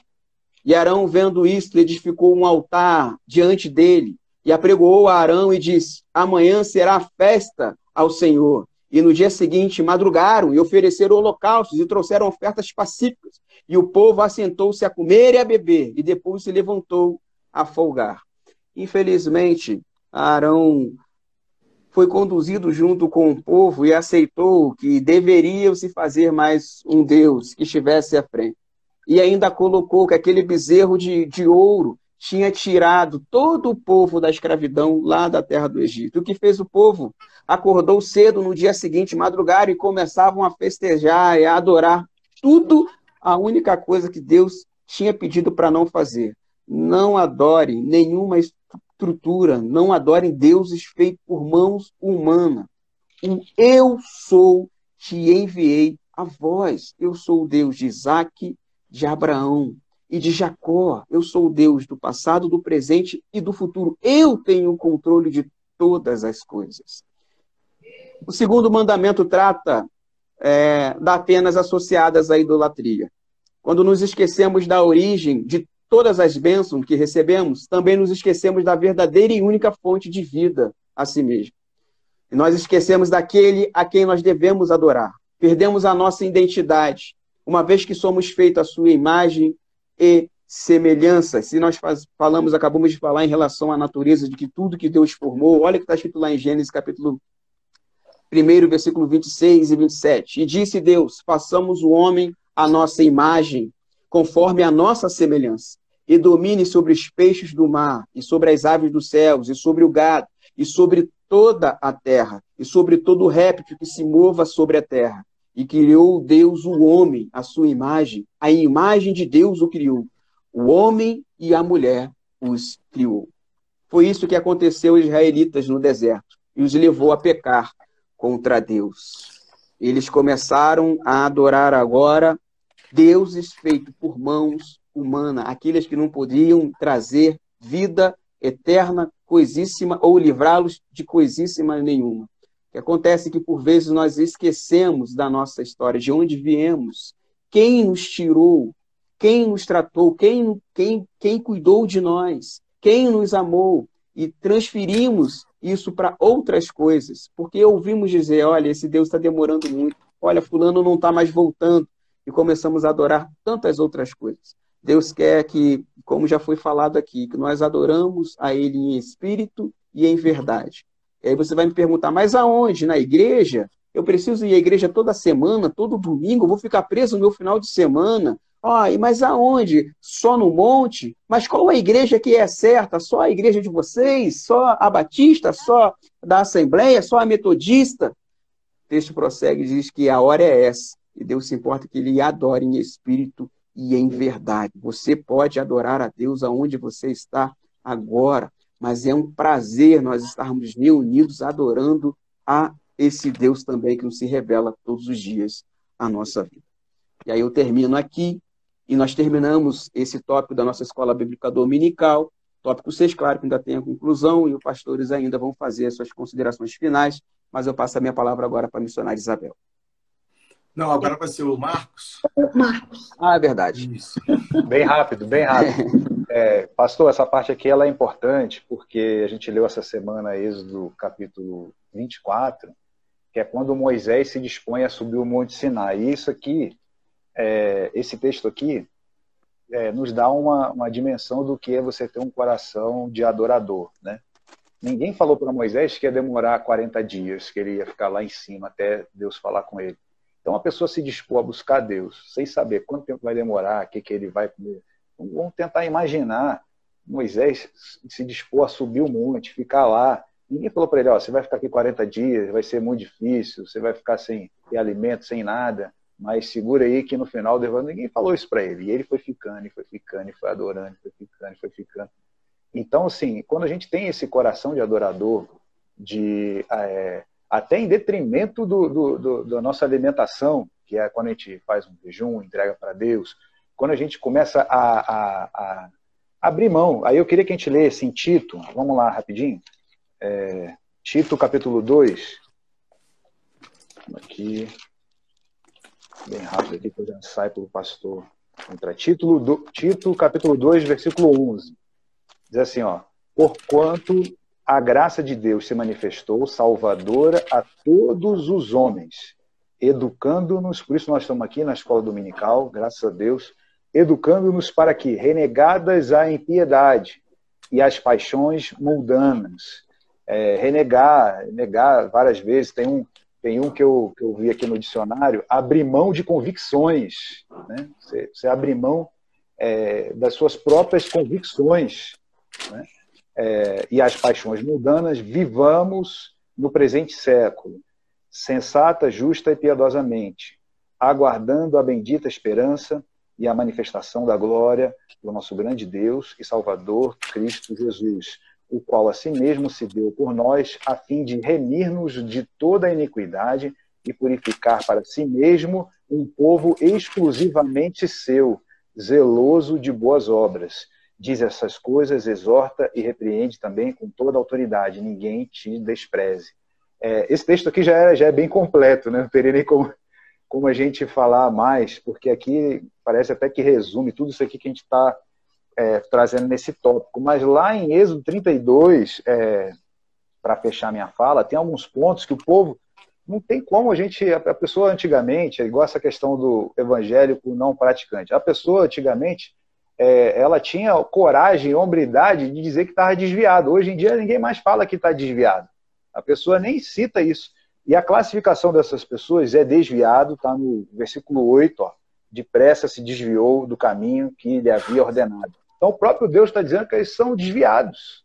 Eles estão desviados. Não tem como. Hoje em dia a pessoa também não tem mais a hombridade de dizer que está de ah, estou desviado. A pessoa nem fala mais que está desviado. Não, é, eu estou fazendo o que eu quero e está tudo certo. Está tudo certo, não, meu amigo. Tem que alguém chegar para essa pessoa e falar: ó, a palavra de Deus não é assim, não. É igual lá no Rio diz Alabangu, não é assim, não. Você. não é assim, não. Coitado, o pessoal que mora em Bangu, né? Então, a gente não pode tratar a palavra de Deus dessa forma. E aqui vem uma característica que eu acho assim muito interessante, que é quando o povo chega para Arão, que era é, designado ali como o, sacerdote, a pessoa ali, o líder, que ficou responsável por aquele povo, convenceram. E, e a, o convencimento para o pecado é uma coisa que o pessoal usa até hoje. É, ele fala assim: amanhã, quer ver, ó, Arão, eu 5, Arão, vendo isso, edificou um altar diante dele, apregoando e disse: Amanhã será a festa ao Senhor. Ah, vamos fazer o pecado aqui e amanhã a gente se conserta. Isso é uma coisa muito perigosa. A pessoa caminhar nesse, nesse, nessa estratégia aqui. Ah, eu peco hoje, amanhã eu me conserto. Né? Ah, é, eu estou mal hoje, vou, vou, me, vou me dar o luxo de, de cometer iniquidade, porque depois eu vou me consertar com Deus e vai estar tudo certo. Se for por esse caminho, é, a, a, sorte, vamos falar a sorte, assim, né? É, o, a, a, coisa benéfica que o povo teve foi a intercessão de Moisés, que é também um assunto extenso, que é a partir do 11, né? E Moisés colocou como intercessor ali, nessa hora é a justiça de Deus, O Senhor falou que ia trazer um outro povo. Eu vou fazer um outro povo no lugar desse. E a justiça de Deus e vem a graça, né, a misericórdia do outro lado e fica ali. Se o Moisés não fizesse essa intercessão aqui, eu acho que não ia ter jeito. Mas pela intercessão de Moisés, é, é, não, não foi assim, ah, tá tudo certo. Morreram 3 mil pessoas por causa disso. É, os levitas eram os encarregados de executar, operacionalizar a obra de Deus, né, montar e desmontar o tabernáculo. É, eles operacionalizaram a vontade de Deus aqui morreu 3 mil pessoas é, por essa história de que ah, vou pecar hoje porque amanhã eu me conserto com Deus. Então, é um perigo muito grande. É, era isso, pastor. Vou deixar aqui, então, essa palavra. Vou sair aqui para o pastor Quinelato entrar. Deus abençoe, meus irmãos. Até a próxima. Amém. Amém. Glória a Deus. Eu vou convidar aqui, então, na saída do evangelista Marcos, o pastor Quinelato, eu vou pedir permissão à missionária Isabel para que ela ceda a vez, porque realmente nós nos empolgamos hoje bastante. Para. E o tempo e o tempo realmente ah, foi bem abastecido. Então, é, tá bem pouco. E eu gostaria então que o pastor pudesse fazer as considerações finais e proceder então o encerramento, tá bom? Amém. Nós queremos ressaltar a importância da participação do evangelista Marcos, do presbítero Haroldo, da missionária Isabel, do pastor Edson, que conduz muito bem. Eu vou tentar resumir aqui a adoração, porque a gente falou de tantas coisas. Né? A adoração ela é diferente da, do louvor. Por exemplo, nós vamos à igreja para louvar e adorar. Louvar é quando nós estamos em grupo, louvando, é bíblico, mas a adoração ela é individual. E ali no João 4, que o evangelista Marcos citou, Deus busca os que adoram em espírito e em verdade. Então, tem aquele cantor Paulo Baruch, que às vezes eu vou dormir, eu ouço essa música, eu acho que ela é muito profunda, porque é a hora que a gente quer adorar. Ele fala assim: adorar é muito mais do que eu mereço. Eu dependo de ti. Eu nunca vi uma frase tão profunda nesse, neste canto. É muito mais do que nós merecemos, porque quando nós adoramos, nós estamos num estágio com Deus, nós estamos falando diretamente com Deus. É você exclusivamente adorar é isto. Então, aquela adoração em espírito e em verdade. E Deus busca os verdadeiros adoradores, aqueles que adoram em espírito e em verdade. Eu vejo isso com uma profundidade muito grande para o entendimento da adoração. Então, hoje nós temos o culto. Seria muito bom que você se dispusesse a estar presente, porque você vai louvar e vai adorar e vai agradecer a Deus pela vida, por Deus ter nos poupado. Né? Veja, dois anos mais de, de pandemia, Deus tem nos dado livramento, nos honrado, é verdade que levou algumas pessoas do nosso meio, mas também a palavra tem que se cumprir, né? Os nossos dias estão contados e determinados. Então, você vai hoje, porque nós estamos voltando, nós estamos assim com uma disposição da volta, e a volta sempre foi mais difícil do que o primeiro, primeira caminhada. Então, nós teremos hoje à noite um culto presencial, onde Deus vai falar o teu coração, quem sabe o pastor Ed possa cantar também essa música, né? Adorar-te é muito mais do que eu mereço, já que o tema foi esse. Eu dependo de ti. Nós dependemos muito da graça de Deus para Ele nos permitir que nós venhamos adorá-lo verdadeiramente. Nós estamos pensando, no dia 20, no próximo domingo, nós temos uma IBD é, presencial. Qual é o objetivo? De nós ajustarmos algumas coisas que precisam ser ajustadas. A escola bíblica dominical, o departamento infantil, aqueles que vão estar retomando seus ministérios, né, que eu acho que está chegando a hora. Por que, que nós achamos isso? Nós estávamos uma média de 350 mil contágios diários, era um, alto, um número muito elevado. Agora, nós estamos com 180 mil estão sendo contagiados. Num país de 211 milhões, ainda é muito, mas diminuiu quase pela metade. Então, eu queria que nós pudéssemos começar a pensar. Agora, a sequência das aulas presenciais vai depender do, do número de contágios que nós vamos ver daqui para frente. Nós estamos atentos para isso, com responsabilidade. Estamos tendo o culto presencial de terça-feira da família, tendo a oração de manhã, 8 horas da manhã. É muito importante também que você vá adorar o Senhor né, na segunda e quartas-feiras. E vamos estar pedindo a Deus que nos abençoe. Queremos agradecer a participação de todos que atenderam ao chamado e, e estarmos nessa comunhão que Deus vai nos dar alegria. É, aí a missionária Torinho está falando aqui que ela fica com medo. É, quem tem fé não pode ter medo, né? Está é, dizendo assim que está alto ainda.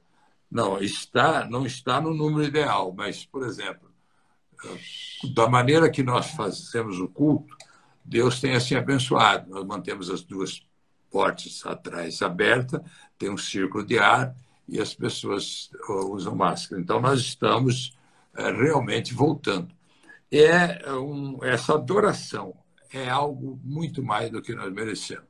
Eu quero, então, fazer uma oração, impetrar a bênção apostólica. É meio-dia já, passou um pouquinho, mas é um sinal que Deus está do nosso lado. Deus e Pai, ensina-nos, Senhor, e dá-nos o privilégio de te adorar. Espírito e em verdade Livra-nos, Senhor, do laço, do mal, do tão difíceis que nós vemos que, se o Senhor voltasse hoje, muitas pessoas talvez não pudessem subir em função Verdade. da situação que nós estamos vivendo. Muitos, Senhor, esfriaram na fé. Muitos, meu Deus, se acomodaram. Então, que nós possamos ter uma disposição para que de alguma forma nós venhamos a fazer a tua obra que o Senhor nos envia. Espírito de Deus. Então, que o Senhor estenda esta bênção aonde estiver alguém ouvindo agora, que receba a bênção do teu Espírito e que nós possamos, Pai, ter o privilégio de estarmos na tua casa para louvar, glorificar e te adorar. Que o Senhor abençoe a todos que precisam de uma bênção, de uma graça da tua luz. E assim, Pai, nos despedimos dizendo que a graça e a paz do Senhor Jesus pouse sobre as nossas vidas. Que o teu grande e infinito amor e a tua misericórdia nos alcance, Senhor. Que a consolação do teu Espírito esteja em nós. E a direção, Senhor, para todos os nossos passos terrenos até o nosso encontro na glória. Porque a única coisa que vamos levar para a glória, Pai, é o amor. Nada mais levaremos. E que aqui na terra nós tenhamos o privilégio de Aleluia. te adorar. Aleluia. Adorar-te, espírito e em verdade. Amém. Bênçãos desta manhã alcance todo Israel de Deus. Aleluia. E a igreja diga Amém. Amém. Amém. Glória a Deus. Até a próxima. Deus abençoe. Até, Até a próxima, paz. Até a próxima. Senhor. Então, paz. nos veremos no templo, né? Amém. Próxima, no próximo domingo, em IBD, nós hoje. estaremos no templo. Vamos fazer online, mas estaremos lá no templo. Você que não conhece o templo poderá conhecer, então, pelo menos através da imagem. É claro, você pode assistir o culto hoje também, mas de preferência estará, estar conosco lá vai Amém. ser muito bom. Até a noite, então. Até a noite. Paz do Senhor. Tá bom, paz. Amém, Senhor.